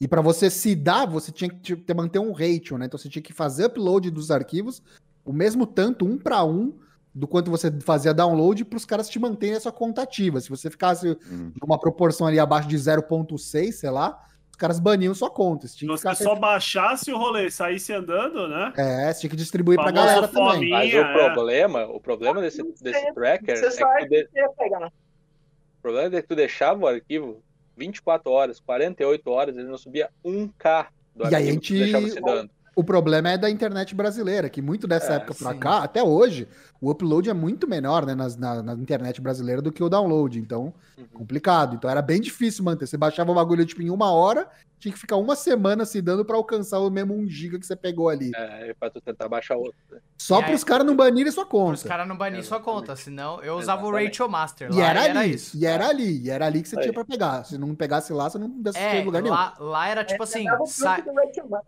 Rachel é, ter- terminava, tipo, terminou a roll, deu 5 minutos, tava lá upado. Tava lá. Tipo, era muito absurdo assim, mesmo. Os caras eram muito... Aí eu usava o Ratio Master pra deixar O que- 600 lá, tá maluco? Aí o que, que começava a acontecer? Os caras do, do Orkut começavam a, alguém conseguia baixar e hospedava ou Mega Upload ou no RapidShare, rapidshare.de, era alemão ainda, né? Uhum. Né? É, meus E amigos. você- Vocês Só trabalham coisa no quê? Começando Quando a pelo, gente chegou essa aqui pelo Dark. tudo dramático, Mas é?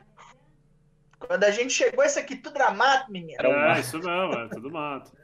Nós fomos bandeirantes por vocês, nós andamos Isso. para que vocês pudessem correr. Que isso. Faz de novo aí, Enzo, que eu acho que ele não ouviu. Vocês trabalham no quê? Começando pelo Daigo. Ah, eu sou funcionário público. Eu sou investigador de epidemiologia. Investigador do quê? Isso? pergunta, que porra é essa? É, Epidemiologia. É. Eu, eu fiquei nessa também. Eu digito coisas e investigo casos. Eu, eu olho os prontuários e tento imaginar o que aconteceu com a pessoa ali para poder fechar o caso. É isso que eu faço. Sherlock Ele Holmes. é tipo CSI. É isso. CSI. Tipo CSI. Isso. Caralho, o cara e é o isso CSI inclui brasileiro, duas viagens por semana ao necrotério para ver defunto. Que eu também tenho, É. eu também sou obrigado a ver defunto. Graças à pandemia, faz quase um ano que eu não vejo. Então, Muito bom. Ah, então faz todo sentido você ser fã do Luta Livre, cara. Total. É, então. É, O é, Fã da CZW, É né? que o cara é, o cara é um ser, é um ser literalmente sinistro. Né? Número É. um, fã do Anitta, né? É isso. É, eu vou- eu sou assistente social, né? Sou, sou servidor público. Hoje não estou exercendo a função de assistente social, mas eu sou assistente social. E hoje eu trabalho com previdência. Trabalho com a previdência social dos servidores públicos aqui em Santos. Eu sou publicitário, trabalho como analista de marketing de uma empresa de tecnologia e inovação. E ao, também tenho uma agência de publici- de publicidade que presta serviços terceirizados para qualquer tipo de cliente, mas principalmente para marketing político. Mas como não é ano de eleição, esse ano não, não estou trabalhando com isso. Bom, é, eu sou administrador formado, mas hoje trabalho há muito tempo, na verdade, já, com marketing digital. Eu trabalho para duas multinacionais hoje, graças a Deus posso trabalhar 100% home office. É, uma é um, um grande streaming aí de, de anime no Brasil, é, e outra aí é uma outra empresa que eu presto, faço uns PJinhos por É a fora aí, manchete do. A manchete. A manchete, é, é Vamos, Goto. mas trabalho com Me- marketing me digital, marketing, marketing pago, marketing de influência, é isso. O que, que você faz lá na, na empresa na- aí? na laranjinha? Eu trabalho É. com marketing digital em geral. Laranjinha, Laranjinha. Laranjinha. É, eu trabalho com marketing pago, marketing digital out of home, digital, influencers, orgânico, tudo que é relacionado a marketing é, da plataforma aqui no Brasil passa por mim. Caralho, os caras os cara é brabo, mano. É, eu sou, eu sou do WrestleManiaco, só isso. Entendeu porque que a gente não tem tempo pra fazer mais coisa pelo Four Corners? Gostaria. mas- é. Vocês, é, apesar de de estar desde 2016. Vocês mesmos falavam, falaram que vocês são pequenos e tal. É, existe um, sei lá, distanciamento do resto da comunidade, dos restos dos criadores de conteúdo, que até mesmo você admitiu, Léo, quando falou que voltou aqui, é, voltou esse ano, voltou não, começou esse ano um, uma junção maior, uma parceria maior, mas existe uma de vocês um, um, um, um não interesse de vocês em se juntar mais, participar mais junto, ou não foi simplesmente, ah, vamos continuar aqui? Cara, é, para esse assunto eu não quero pôr palavras na boca de ninguém. Eu não quero falar pelo Four Corners. Eu queria saber, até para eu entender mesmo, a opinião de cada um. E eu vou, se, se me permitirem, falar por último aqui. Então, ó, eu acho que, de certa forma, na minha opinião, acho que até tem. E não é nem uma questão de é, negativa, no sentido, ah, não gostamos, panela, não é isso, mas é, é que nem mais ou menos.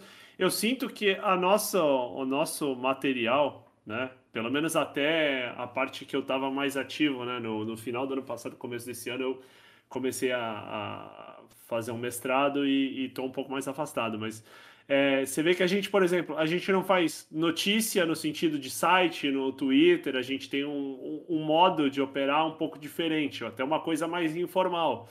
Porque, é. voltando ao que a gente falou lá no começo, quando a gente falou, pô, a inspiração era o linha de passe da SPN Brasil. Ali, a questão era meramente comentário. Você tinha outros programas para dar notícias, e ali era opinião e jornalismo, entre aspas, eu coloco porque a gente não é jornalista, né? Mas assim, a gente e, e, e vai muito de achismo, opinião própria.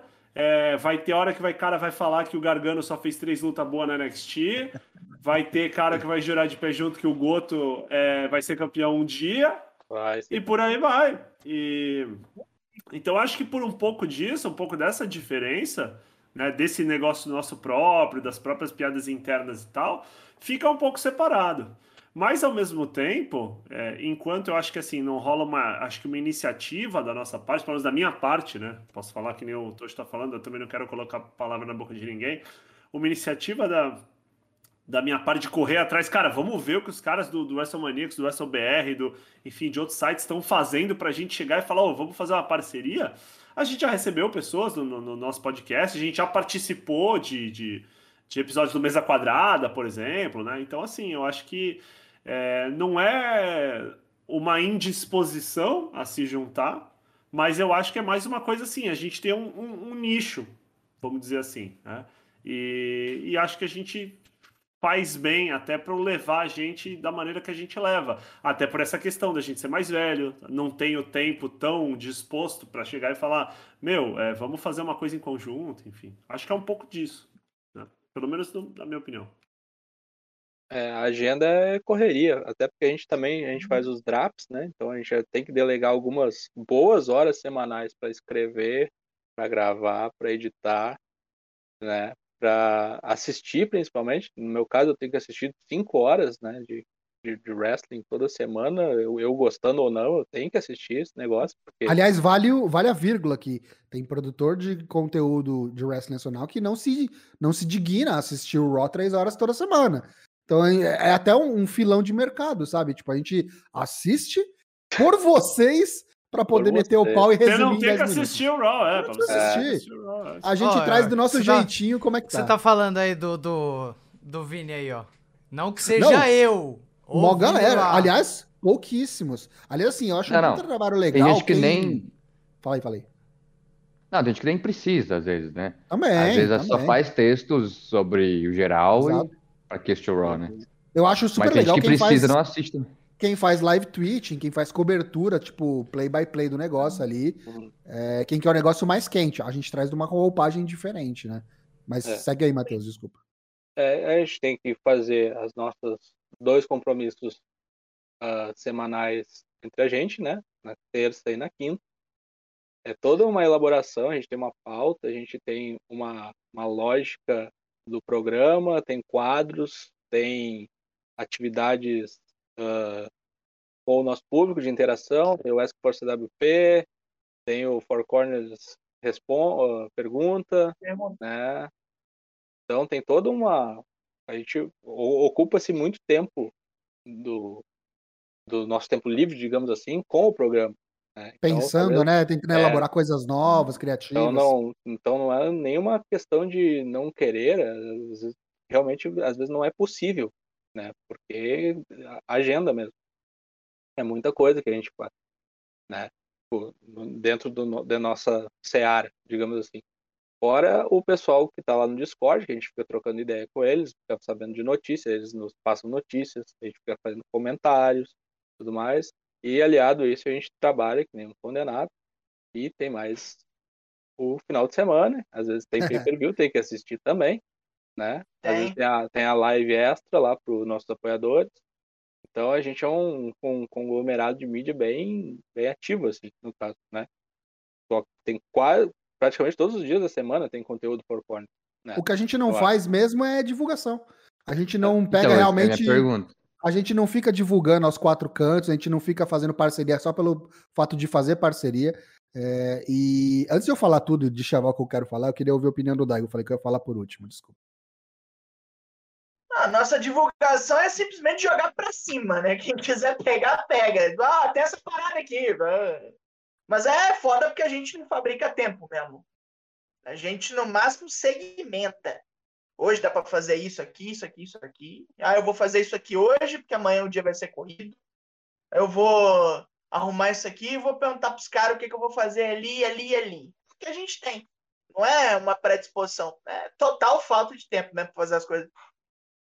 A gente faz o que dá com o que tem. A gente faz porque é meio louco da cabeça mesmo, né? Porque se pensar uhum. assim, a gente podia estar descansando, né? Às vezes no, no tempo. Cuidando da minha vida, da minha é. família, é. né? Saúde, então. Da saúde. Tentando arrumar outro, é. mais um empréstimo no, na, na Isso, a Jota, fugindo da Jota.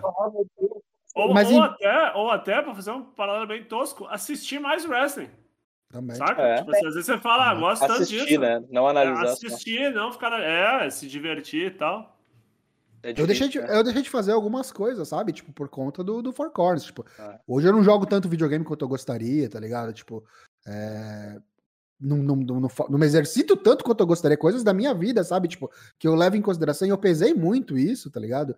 Desde quando minha noiva começou, quando veio morar comigo, são coisas que, tipo, cara, eu tô sempre pensando a respeito, inclusive não só sobre mim, mas com relação aos meus parceiros também. Tipo, cada um tem sua vida, tem suas preocupações, suas necessidades, seu tempo que precisa para fazer suas coisas. Então a gente leva isso muito em consideração. É, a gente não é, tipo, não tem tempo livre de sobra. E, e falando especificamente de divulgação, é, a gente realmente, como eu sempre digo quando a gente dá entrevista ou alguém chama a gente para participar de, algum, de alguma live, o Four Corners ele nunca, eh, nunca foi criado com o intuito de se tornar um portal grande, crescimento, ter milhões, milhares de seguidores, até porque a gente tem a plena consciência de que o nicho de seguidores de wrestling no Brasil é muito pequeno, é muito segmentado, tem, tem N fatores aí que, tipo, demandaria um esforço cabuloso que a gente sinceramente não tem como. E eu acho que é, é um é muito nobre. o retorno nunca vai ser proporcional, né, Tocho? E é muito nobre. Faça, é, o, Exatamente. O, o rolê todo não. Mas eu condecoro totalmente quem tá buscando e galgando e querendo chegar lá, sabe? Tipo, para fazer ser possível. Eu acho que a gente já passou da época de, de realmente conseguir fazer isso. E, e, aí a gente acaba se, se fincando nos nossos pilares de realmente fazer do jeito que a gente quer, no tempo que a gente pode. E, e, a gente fica muito feliz, na verdade, que mesmo com o nosso alcance limitado, a gente chegando em poucas pessoas, a gente tem esse público é, fiel que curte o nosso produto. E mais do que isso, recentemente a gente tem há anos, e a gente tem recentemente esse reconhecimento é, dos criadores de conteúdo. Então, tipo, é, são poucos os criadores de conteúdo que o Four Corners chegou e bateu na porta e falou: Ó, posso participar aí. Foram os criadores que chegaram na gente e falaram assim: Ô, oh, legal o produto de hum. vocês, vocês querem participar com a gente? Então, eu acho que é muito legal esse reconhecimento, eu fico realmente muito feliz. E vice-versa, é... né? e vice-versa, é. com certeza. A gente convida. É, a gente Sim, convida. O, boa. O Enzo já participou lá, o pessoal da Powerbomb já participou conosco. O Vini, a gente participou de uma live recentemente, já deixei aberto o convite para ele participar lá também. A gente está revendo o schedule aí de como que vai ser agora a, os convidados. Provavelmente a gente vai abrir as Gabriel já participou também, não participou? O Gabriel já participou, o Munhoz já participou. E a gente deve voltar com os convidados no Four Corners muito em breve. É só questão de agenda mesmo, de bater a agenda de todo mundo, o pessoal passar por lá. Uhum. Então, é, eu acho legal é, ter essa união que eu acho que não é nem só do Four Corner, mas eu acho que esse ano com as coisas que aconteceram, e vocês sabem do que eu estou falando, uniu muito mais os criadores de conteúdo, e acho que talvez tenha aberto um pouco os meus olhos no sentido de, beleza, eu não estou procurando é, me promover às custas, por exemplo, de um WrestleManiacos, que é o maior veículo de wrestling hoje no Brasil, mas eu acho que é legal manter uma boa relação, até porque eu respeito muito o trabalho que vocês fazem, e, e eu gostaria realmente de contar com vocês quando eu precisar, e colocar o nosso trabalho também à disposição de vocês quando vocês precisarem até pelo respeito pelo trabalho e não por qualquer interesse financeiro, de crescimento, comercial, comercial nada disso, porque a gente já trabalha demais e, tipo, Four Corners para mim é hobby, é diversão, é para é, desopilar. É eu não quero ficar nessa de tretinha,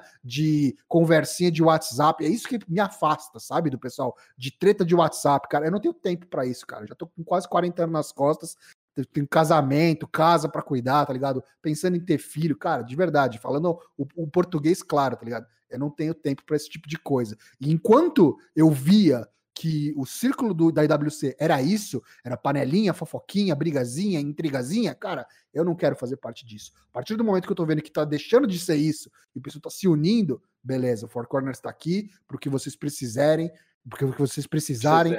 Porque é, eu juntei as duas palavras. Pro que vocês precisarem e se colocando à disposição. Caiu a paz do mundo. Porque, Léo, é... quando eu conheci o Four Corners mesmo, foi quando a gente se encontrou no show da BWF na Band. A gente até ficou muito, é, ficou bem junto ali, né? Eu, depois eu fui para lá, mas chegamos juntos, conversamos. Eu sabia que existia o Four Corners, você não me era tão estranho, mas mesmo assim, ah, eu não conhecia. Uhum. Nunca tinha ouvido, nunca tinha assistido. Uhum. Depois eu fui buscar conhecer e aí não, digamos que não parei mais, não sou assíduo, mas estamos é, aqui agora. Legal. E aí foi isso, tipo, é, é o que você já explicou, mas não, te, não tem divulgação, mas como alcançar pessoas então, né? Então, a gente divulga nos canais básicos, a gente tem as nossas redes sociais, mas, por exemplo, eu não invisto um real em divulgação. Eu trabalho com marketing, gente. Eu sei o que eu preciso fazer pra porra do portal alavancar, sabe? Tipo, se eu quisesse fazer o negócio funcionar por vias pagas, eu faria, mas, cara, não tô disposto a gastar dinheiro com isso. Acho que a gente não precisa disso, não é o objetivo, porque isso não vai me dar retorno a longo prazo para ninguém, e não aconselho ninguém que trabalha com, com divulgação de conteúdo de wrestling no Brasil a fazer esse tipo de coisa.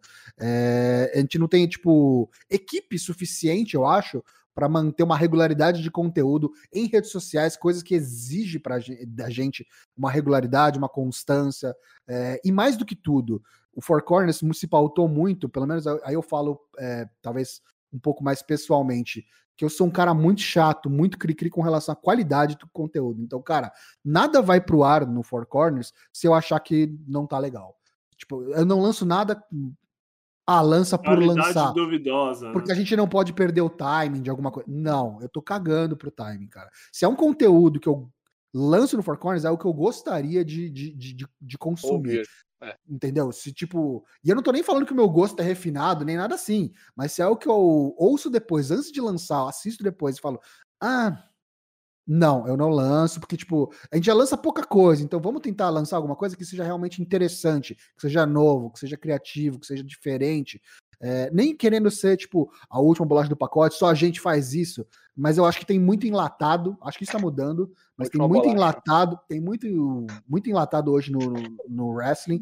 Não só brasileiro, tá? Internacional também. Ah, sim, eu ia, eu ia falar justamente isso, Tocho. Eu acho mais uhum. ainda, você vê site lá fora, site gringo, quantos sites os caras às vezes copia o copy cola notícia, o cara não muda nem o o report, né? Assim, a, é. sabe assim? O bagulho é e a gente não, demais, é. E aí eu acho que, tipo, eu não, a gente não tá numa vibe de quem solta a notícia primeiro, sabe? Tipo, a gente tá mais nessa de somos personalidades, é, o, o Daigo é uma pessoa, o, o Dyna Black é outra. Até por isso dos Knicks, a gente podia muito bem jogar os Knicks fora e ficar com, a, com, a, com, os nossos nomes próprios. Mas, cara, ninguém quer jornalista, ninguém quer se passar por jornalista. Muito respeito para quem é jornalista de formação e tá divulgando aí realmente o wrestling, acho que é super é, honrável e válido.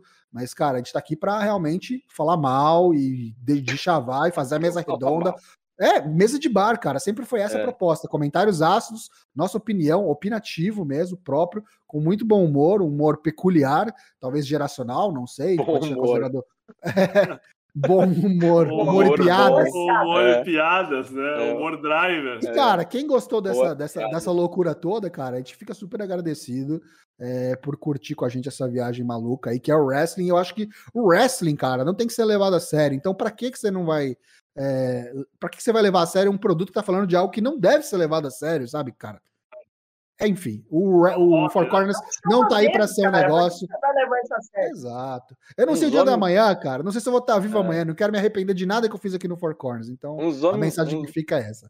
Uns homens de tanga, uma mulher de máscara, né? Meu Deus assim, do céu. Né? Como é, como é aquele, papo, sério, aquele né? papo do parente, né? O que, que tu tá vendo esses caras é. de tanga se agarrar? Fazer, Por que, que esse cara tá. Por que, que ele não tira a máscara dele, né? Você nunca é. vai ver o Four Corners fazendo tudo porque o patrocinador pediu, tá ligado? Não, ah, aqui não. Inclusive, fica um abraço aí. Fica um abraço é, pro patrocinador tá... do WrestleManiacos aí, qualquer é? Suavitar. É, o Suavitar, papel higiênico Suavitar. Aqui vai, porque quem manda no Suavitar Suave. manda no WrestleManiacos também. Excelente. Beleza. É, a gente, acho que o último tópico, acho que tem que falar, né, porque é algo nosso, obviamente, no livre nacional. É, eu, a gente falou do, eu falei da da na Band, que eu encontrei o Léo lá. É, vocês falam sobre luta nacional também, é um dos, dos, dos assuntos no Four Corners. Se, se não, por que não? E se sim, por que sim? Tá. É, curto e grosso, não. Por quê? É, aí eu vou falar pessoalmente, é ruim. não sei. Cara, não, não, não, não por isso, não por isso. É, primeiro, assim, vou falar aí pessoalmente, cada um pode falar também que eu não quero ser o, o, rei da palavra aqui, por favor, me cortem aí, cara, falem aí vocês também mas eu acho que sofre um pouco também do mal que eu via na IWC. Eu acho que tem muitas coisas, muitas posturas que a gente vinha vindo aí ao longo dos anos, a gente acompanha wrestling há muito tempo. Eu tô em São Paulo, fui em muito show da BWF, não só esse daí. Eu, como vim do mundo do anime, fui em muito show da BWF Anime Friends. É, mano. Jack. É, exatamente. É. Já, então, cara, assim, a gente sabe dos cerebral. podres, a gente sabe das coisas que acontecem, e eu não consigo compactuar com certas atitudes. A gente ouve histórias que a gente tenta esquecer, e aí, cara, fica bem difícil a gente é, realmente apoiar, sabe? Eu acho que muita gente caiu a ficha agora, depois desses ocorridos que teve aí do, da TVWA e tudo mais, dando nome aos bois, que aqui não tem papas na língua mesmo, BWF que aconteceu. É, e eu acho que tem muita gente querendo fazer boicote, falando não vamos mais apoiar. Eu acho que não é por aí. Eu acho que tem que tentar realmente continuar estreitando esse canal e, e, e, e encurtar essa comunicação mesmo para continuar as críticas. Por mais que pareça que o administrador lá não aceite, é, eu, eu, não acho que ele tem muita opção, sabe? Tipo, é, de verdade, eu creio firmemente, cara, que os doutores da internet são quem sustentam o, o produto dele, cara. Se a gente parar de falar, eu quero ver o que, que, que, vai ser da, da empresa dele em época de pandemia. Então, hum. calma lá. Baixa a bola. Como eles estão falando pra gente baixar vale a bola. muito para outra também ali. Eu posso falar também. que eu, é, eu não queria, mas vou falar. Pode. É, SFW, que fecha portas para quem eles tretam. E uhum. sem, sem a imprensa, a imprensa uh, de luta livre, eles não são ninguém. Uhum. É, eu acho então, isso vale muito... para qualquer empresa, né? É, tem muito. Tem, as empresas ainda. Isso é uma visão minha, tá? É, as empresas de luta livre, principalmente no Brasil, e isso eu digo todas, ainda não aprenderam o real valor do, do produtor de conteúdo e ou blog. Ainda não sabem o que é. E ainda acham que Concordo. se sustentam e se promovem sozinha, sozinhas a, a, a, a troco de nada, sabe? Ainda, ainda tem é essa é... coisa. Eu acho e... que a Action sabe um pouco, só que a Action não, não existe ainda, vamos dizer assim. Então, por isso não mostrou. Mas eu acredito que eles começaram muito bem e podem, podem ser a única empresa que sabe, talvez. A pandemia bagunçou, né? Deu um halt nos é. planos ali. É. Mas eu também tenho esperança com relação à Action, assim, tipo, é, a, gente a, gente sabe que também, tipo, não tem lá só realmente flor que se cheira, a gente sabe, no meio do luta livre sempre vai ter, mas a gente sempre dá o voto de confiança, só de ter gente mais nova cuidando do negócio, a gente tem que dar um voto de boa confiança, eu acho, e acreditar que pode sair coisa boa dali. Mas hoje o, o, o Four Corners não fala de wrestling nacional por conta é, dessa maior companhia realmente ter ações que eu não compactuo, então eu não vou divulgar enquanto eu souber dessas coisas e que estão acontecendo. Eu acho que não faz sentido nenhum, não é algo que eu gostaria de consumir. Se eu não coloco um conteúdo que eu faço, que eu gostaria de consumir, então. Quiçá dos outros, né? Quiçá dos outros, é. exatamente. Então, é, eu acho que falta muito ainda para eles entregarem um produto é, que ouve o público, que dá valor ao público e respeita, mais do que tudo, que respeita o público que consome. E não só restringir ali a um nicho que está parado no tempo, cara. Dá para ficar falando sobre isso aqui, vocês sabem, é um assunto muito espinhoso. Então, é, quando outras empresas começarem a, surgir, e a gente tem menos acesso, né? É, quando começarem a colocar seus produtos é, digitalmente, a CFW tem feito um pouco isso. Confesso que eu preciso ver mais coisa deles, mas a gente também sabe de umas histórias aí de panelinha. O Enzo começou a falar aí, e é complicado, tem outras federações aí também que estão galgando, e eu sou super a favor de realmente esses caras terem uma certa projeção mas não é o nosso métier hoje, realmente por conta de falta de ou de conteúdo à disposição ou até de interesse, porque assim, eu pessoalmente falando, consumi, comecei a consumir com mais afinco a BWF quando eles começaram com os programas sendo upados no YouTube, começou a ficar mais à disposição digitalmente. E, e, e eu ia em alguns shows presencialmente, como eu disse, mas era pontual, assim, tipo, uma, duas vezes no ano. E eu ainda sou de São Paulo, capital. Imagina, Imagina quem não é. de longe. Entendeu? Então fica realmente complicado de você, de você conhecer. E tem outros detalhes, né? Como parte técnica de produção, desenvolvimento de personagem, é, regularidade, esse tipo de coisa, realmente, para a gente poder é, falar e semana a semana voltar a falar. E não fazer um programa especial no ano de falar de luta livre nacional e nunca mais falar. E eu também, ó, vou, vou jogar uma polêmica aqui no ar, tá? Os caras, por exemplo, vou dar nome aos bois, não vou ficar em cima do muro, não. Powerbomb Brasil. Apoia a luta livre nacional. Cara, eu vou apoiar a luta livre nacional quando a luta livre nacional merecer ser apoiada, tá ligado? Porque eu acho que não é por aí. Eu acho que tem que. É, você quer respeito, você tem que se dar o respeito. E é uma, é uma via de, de, mão dupla. Eu, como produtor de conteúdo, é, quero ser respeitado e acho que não dá para aceitar essas coisas que têm acontecido recentemente aí no cenário da luta livre nacional. A gente tem que se impor sim, é, estreitar esse, esse, essa comunicação para o negócio começar a andar. Eu acho que a gente tem uma certa responsabilidade com relação a isso. Eu acho que tem que entrar na cabeça de cada um, só que também não é só apontar o dedo na ferida e falar, ó, isso aqui não pode, isso aqui não pode. A gente tem que sentar, conversar, dar opções, às vezes trazer até a solução para o cara, que às vezes o cara não tem o um insight, não tem aquela, aquela visão, sabe?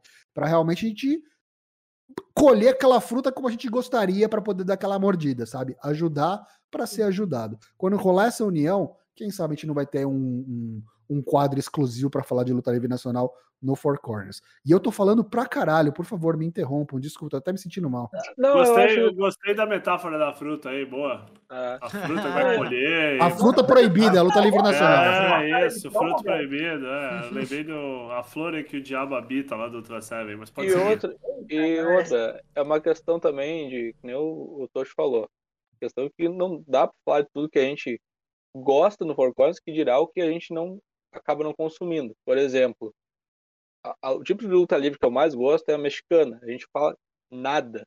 Quase nada. Mexicana. Fala do é, Mania e olha lá. Sabe?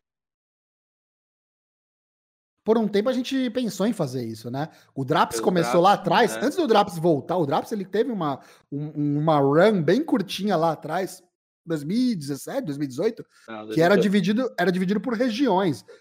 Tinha o Draps México, o Draps Japão e o Draps é, WWE e eu não lembro qual era o outro. É... E aí o, o Dana Black ele cuidava só do México, mas, cara, não deu certo, não tem público, a galera não acompanha, sabe? Então, Ninguém tipo, Ilha da Rainha da Morte. E assim, é, a gente fala que a gente não tá atrás de público, não tá mesmo, mas assim, a gente não é retardado, sabe? Tipo, ah, sim, sim. É, a gente não vai fazer o produto só pra gente, se ninguém ouve. A gente é, né? Na verdade, a gente é. é fazer nível, conteúdo, só, fazer é conteúdo de luta livre, eu já acho que. É, sabe? então, é, o cara. Tem um pezinho, tem um pezinho. Duas horas, duas horas de uma quarta-feira à noite falando de luta livre. Falando de luta livre. Sete, tipo... cara, a gente não é retardado. Não, é, tá, tá tudo eu certo. Sou, né? A gente tá no caminho certinho. O ouvinte, né? Ouvinte Você que tá ouvindo aí, né? Até agora. Mas ver isso. O ouvinte da Stop no vídeo e fala, né? Quebra a quarta parede. Retardado sou eu! o, cara, o cara agora tá se questionando, né? O cara tá assim, caralho. Caralho, o que, que, eu tô fazendo na minha vida, né? É, podia estar tá vendo outro, uma outra parada, tá ligado? É, tipo, cara, tá declarar tá guerra a gente depois dessa, Tocho. Um um... Fica, fica, tranquilo que não vai dar view isso aqui, não. Four Corners não atrai ninguém.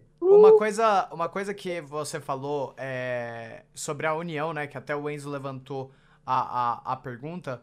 É, lá atrás, quando começou a, hum, a movimentar mais o, movi o, o movimento do, dos youtubers de WWE, né? É, quando começou a surgir, na minha visão, foi um bagulho que já começou errado lá. Porque cada um foi para um lado. A uhum. gente tinha, na época, tinha o WWE em geral, o Mets, é, eu e tinha. Tinha mais alguém que eu não lembro. Mas a gente mesmo, a gente já se distanciou. E isso 2013, 2014. E aí veio se distanciando cada vez mais e as pessoas. E, e surgindo mais conteúdos, porque é, é o natural da, da, da, da plataforma, Sim. né? Vai surgir mais gente falando. E cada vez ficando mais distante esse. esse essa união que, que, que é primordial, assim, para crescer um bagulho. Sim.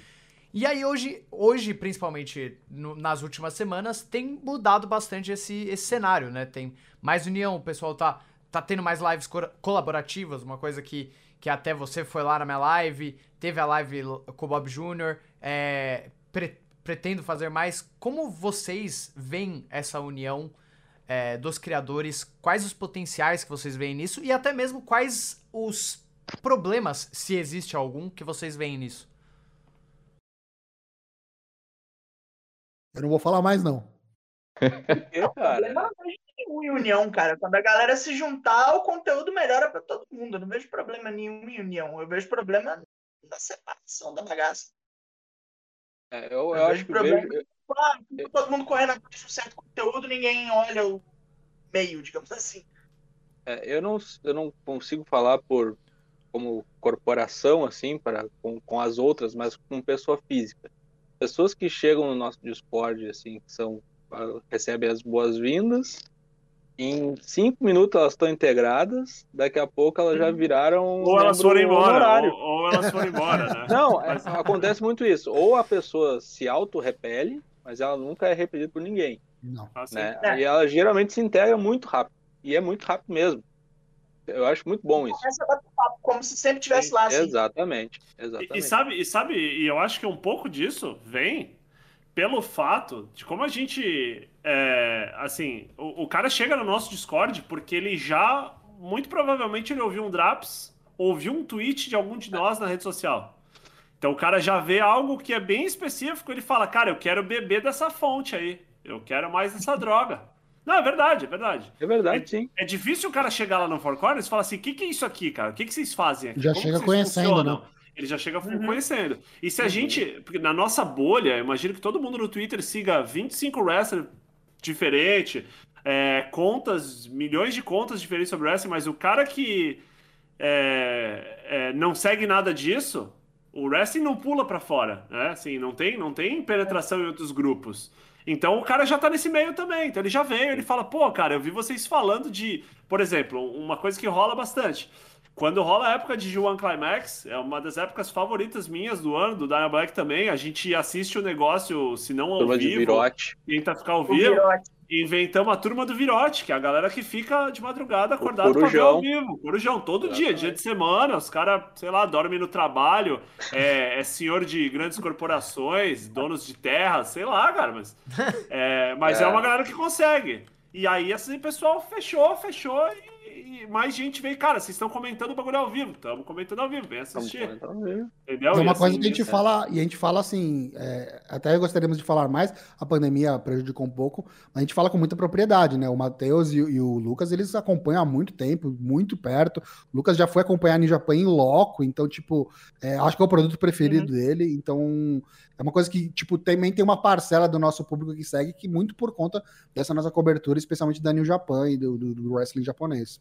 E outra coisa, eu acho assim, a gente tem quase seis anos de conteúdo no ar, mil e uma tipos de formatos testados e tudo mais, Sim. mas assim, eu, na, pelo menos para mim, coisa que eu mais me orgulho do, do Four Corners é a nossa comunidade no Discord. Sim. Assim? Não tem assim, ó, a menor sombra de dúvida. É um troço totalmente atóxico. Um dos poucos ambientes na internet que tu entra ali, não tem nada de toxicidade. Nada. Uhum. Parece um monte de gente no bar, assim, é um clube, cara. Parece um clube ah, que todo mundo dá opinião, fica falando, nunca deu briga ali. Nunca. Nunca. nunca tem, cinco, tem, tem, cinco anos o troço, nunca deu briga. Eu, eu acho surreal. A gente delimita muito também, né? Não só no Discord, como nas próprias lives também. Acho que o Vini faz muito isso também. Cara, não tem vez ali é, homofóbico, racista, ah, sim, sim, sim. É, apoiador do Bolsonaro. É, isso, isso, gente, isso, cara, isso corta é pela raiz. Né? O é meu orgulho. Porque Exatamente. eu acho justamente que não tem essas coisas, porque os caras veem que não se cria e sai. É, o meu eu alguma... mesmo. Porque se a gente é... for. Poucas. Sabe assim? Eu, na, não, na minha live eu dou ban mesmo, né? Nem que o cara não, saia. Então, o cara então, assim, mas, mas é justamente isso que eu tô te falando. Assim, lá eu acho que assim, é, aconteceu um caso, eu lembro um caso, e foi até muito engraçado. Foi um cara que chegou e falou assim: olha, é, eu tô vendo que vocês estão falando mal do Bolsonaro aí, eu votei no Bolsonaro, cara. Posso assistir? A gente fala, cara. Caramba. Faz o que tu quiser, nós não vamos parar de xingar o cara, sabe? Assim, é, Sim. não se e o cara, gostamos. E o cara continua assistindo e conosco nunca fez nada. É, assim, sabe? Assim, não colocou nada, o cara não. E... Mas assim, Exatamente. acho que a galera vê e fala: Meu, não vou discutir com esses caras aí, não, não vou. E, sai, assim, nunca e outra, né? Sabe, Sempre assim, que tem algum tipo de movimento social, algum tipo de, de, de, de, pauta muito importante rolando, algum movimento por parte de criadores ah, de conteúdo. A gente se posiciona, assim. A gente, se posiciona, a gente não fica em cima do muro, a gente não tem mais pode idade para ficar em cima do muro. E, e, eu acho que pode contar realmente com o Four Corners para participar realmente desses movimentos. Sempre que tem alguma coisa, acho que o pessoal teve aquele movimento das mulheres também, um tempo atrás, ano passado, que a gente apoiou com certeza, retweetou, falou sobre. É, casos polêmicos, a gente não. Cara, Dark, Dark Side of the Ring tá sempre falando, dando as nossas opiniões. Uhum. Quando teve o caso da Hana Kimura, é, esses casos de polêmica aí, do Speaking Out, quando teve o caso das polêmicas no, na luta livre nacional. A gente também se posicionou, por mais que a gente fale pouco de luta livre nacional, dessa live a gente falou Olá. recentemente da, do, do Bob Jr., da BWF, do caso da Ring Girl. Então, cara, sempre que tiver esse tipo de coisa, a gente não vai jogar para debaixo do tapete, o Four Corner sempre vai se posicionar, a gente tem isso muito bem definido e muito bem claro. Mas não são cegos, né? Tem aquela cor de cavalo, não, claro não. não. Eu tô de olho em tudo, cara. Eu posso não falar sobre, mas eu tô de olho em todo mundo. Tô de olho no senhor. Tô de olho no senhor Driver, né? e voltando um pouquinho na luta nacional, é, é uma coisa. Eu vou perguntar para vocês se vocês acham boa a, o produto, mas vocês não assistem, não tem como dizer, né? E aí é uma coisa. Uma coisa é, é produção de conteúdo, outra coisa é você como fã, né? Eu, como produtor de conteúdo, eu concordo com você bastante. A relação nossa com eles, deles, pra gente, é muito é, muito defeituosa. Eu não tenho é, felicidade, não, vou com prazer fazer é, um conteúdo deles, porque é justamente pelo que você falou. Mas agora, eu como fã é outra coisa, né? Sim, eu acho que assim, eu consumo conteúdo da BWF sempre que possível, até porque eu sou muito curioso para ver a evolução dos caras, ou se eles vão parar no tempo e ser estagnados para sempre, sabe? Então, tipo, é... eu consigo enxergar, desde que teve essa, esse lance da TVWA, a, a evolução do produto, tecnicamente falando, é, até não só por, por colocar o negócio na Twitch, aí é mais talvez uma infraestrutura da própria emissora e tudo mais, uma decisão deles, mas eu consigo enxergar sim é, um nível de produção melhor, um produto um pouquinho mais redondo do que vinha sendo apresentado antes. Claro, com certeza ainda tem muita coisa para melhorar. É... Tem um chãozinho. Nossa, daria para fazer um programa só sobre isso, sobre pontos, mas aí a gente vai ser acusado de falar, né? Tá vendo? Só sabe criticar, não, não pode ficar hum. criticando, né? Afinal, não é a crítica que vai fazer o seu produto melhorar, né? É passar Ele... a mão na cabeça. Aquele é. trademark da WWE hoje, né? Lá ontem, lá, como é? Complaining is not conversation lá, vocês viram? Ah, Nossa sim. Senhora, é, então, daria, daria pra gente fazer um programa inteiro só falando de coisas que a gente acha que precisa melhorar. E aí eu me atenho à BWF, tá? Porque é o produto que eu consumo mais e é porque é o que tem à disposição, né? As outras empresas estão aí, é, com todo respeito do mundo, fazendo seu backyard wrestling, gravando com sua câmera de celular, mas aí eu nem me atenho a, a avaliar o produto, porque eu acho que é, são, são dois pesos e duas medidas. A BWF que se propõe a fazer um negócio para TV aberta, é, a um nível de produção é, mínima ali, que eu gostaria de consumir, aí sim eu me falo, se os caras estão dando a cara a tapa, minha mão tá aqui. Uhum. É, a, a luta livre nacional está no imaginário popular do brasileiro há mais de 50 anos, né? Então eu acho que é uma, é uma não mentalidade. Podemos esquecer isso, né? é uma mentalidade de, de, de, broadcast que é muito difícil de mudar. Não vai ser a gente, meia dúzia de gente na internet, que vai mudar um, um mindset que já vem de mais de meio século. E como esses caras de emissoras aí, regionais, locais, né, fazem negócio, né? Pra É. eles não importa se é wrestling, se é futebol, se é, programa de É. pegadinha, o método de monetizar é o mesmo, entendeu? Se é programa de igreja. Não importa. Cara, nos anos Mas 80, vamos lutar. anos 80 e anos 90 tinha ah, wrestlers que imitavam homossexuais para serem ridicularizados pela torcida, para apanharem na torcida, sabe? Tipo, Uhum. isso aí mudou, meu, sabe? O Não- mundo não, mudou, não dá né? pra cara? ficar com essa mentalidade e- Tacanha, né? Tacanha. Não, não é nem tacanha, é, é- é criminoso isso. Ah, Então, sim. eu, eu não tenho muita, eu não tenho muita paciência pra isso não, cara. É, Eu acho que você acompanha ou você evolui com o mundo ou é seleção natural, É. cara. Uhum. Eu Camarão vou me abster ao- aos comentários. Pra não arranjar mais treta, né? Oi? O Vini, ele é o cara que nunca treta com ninguém. Ele não sabe por que, que ele tá tretado, mas as pessoas tretam É, com não, ele. eu, né, eu, não, eu não treto com as pessoas, mas aí depois chegam pra mim e falam, ah, que elas então... tratam contigo? É, Eu descubro é, que eu tô tretado. des- É, eu descubro que o cara não gosta de mim ou que quer me bater. É, é basicamente isso.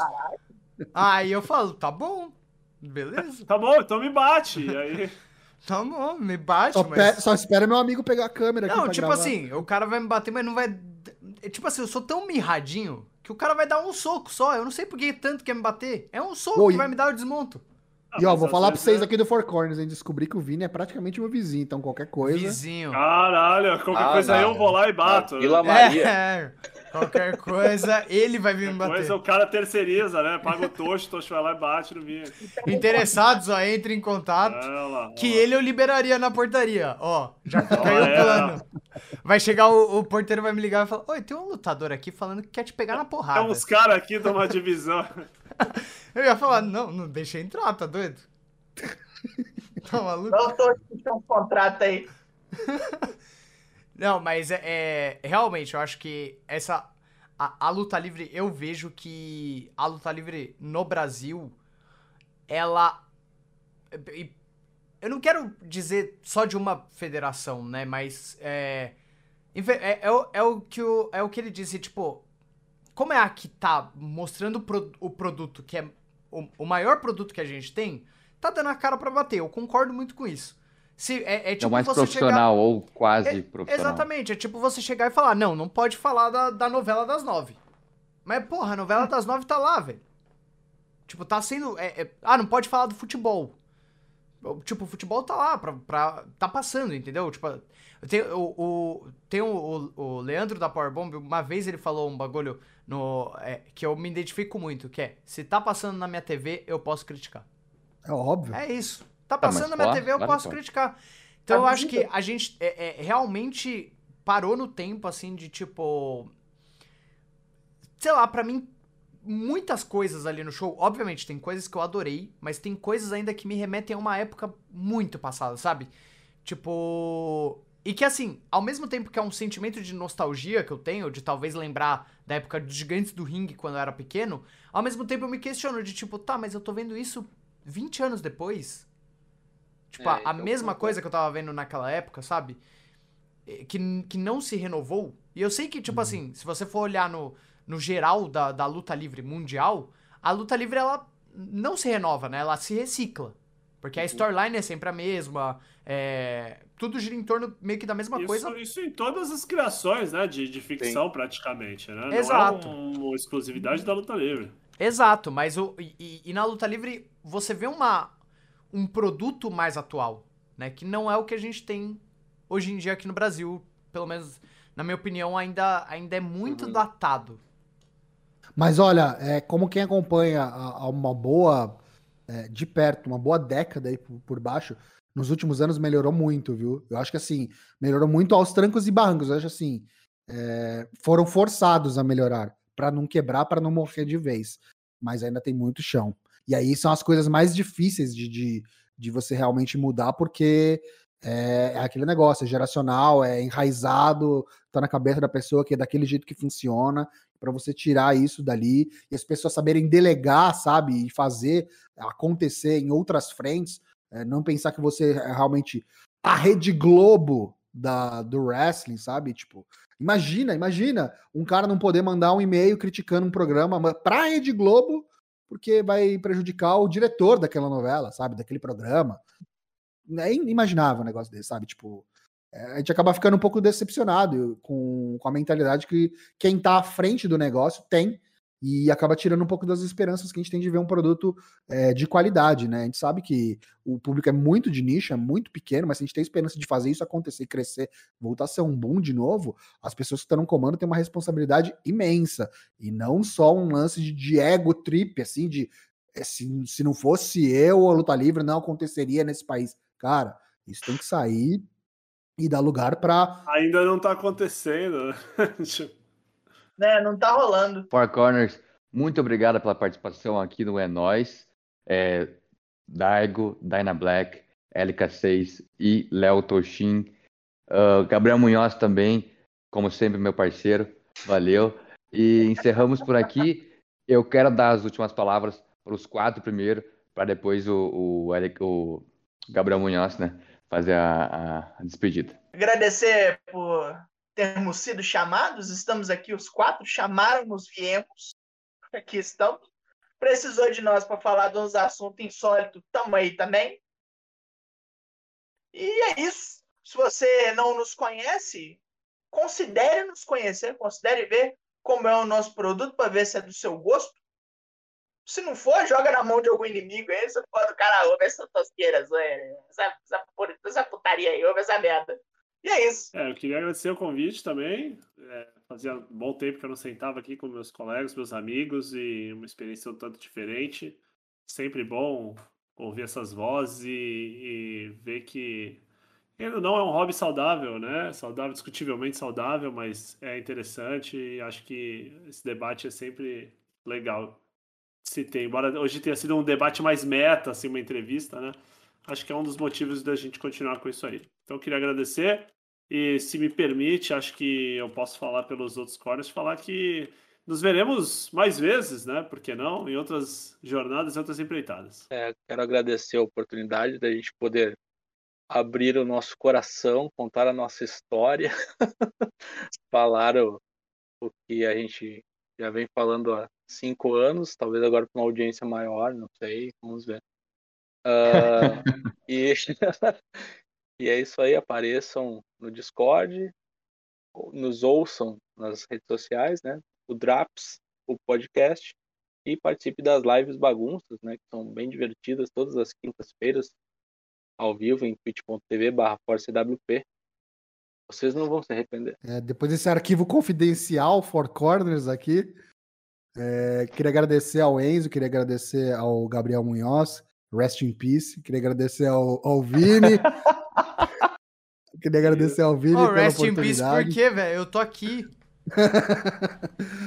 Queria agradecer ao WrestleManiacos por mais essa, esse voto de confiança aí, por acreditar no Four Corners e por achar que a gente tem algo de interessante para contribuir, para chavar aqui para falar. Obrigado mesmo pelo convite. O Four Corners está à disposição aqui sempre que vocês quiserem alguém para falar mal de alguém, pode chamar a gente. E o convite com certeza está feito para o Vini, para o Gabriel pro Enzo para aparecer lá no Four Corners e dá uma chance pro Four Corners. Com certeza eu garanto que é bem diferente do que 90% do conteúdo que você consome de wrestling aqui no Brasil. É muito Não tem igual. único. Pode ser bom, é. como pode ser ruim, não prometo que é bom, mas é bem diferente. Então procura a gente lá eu no Four Corners. Que ninguém xinga tanto que a gente xinga.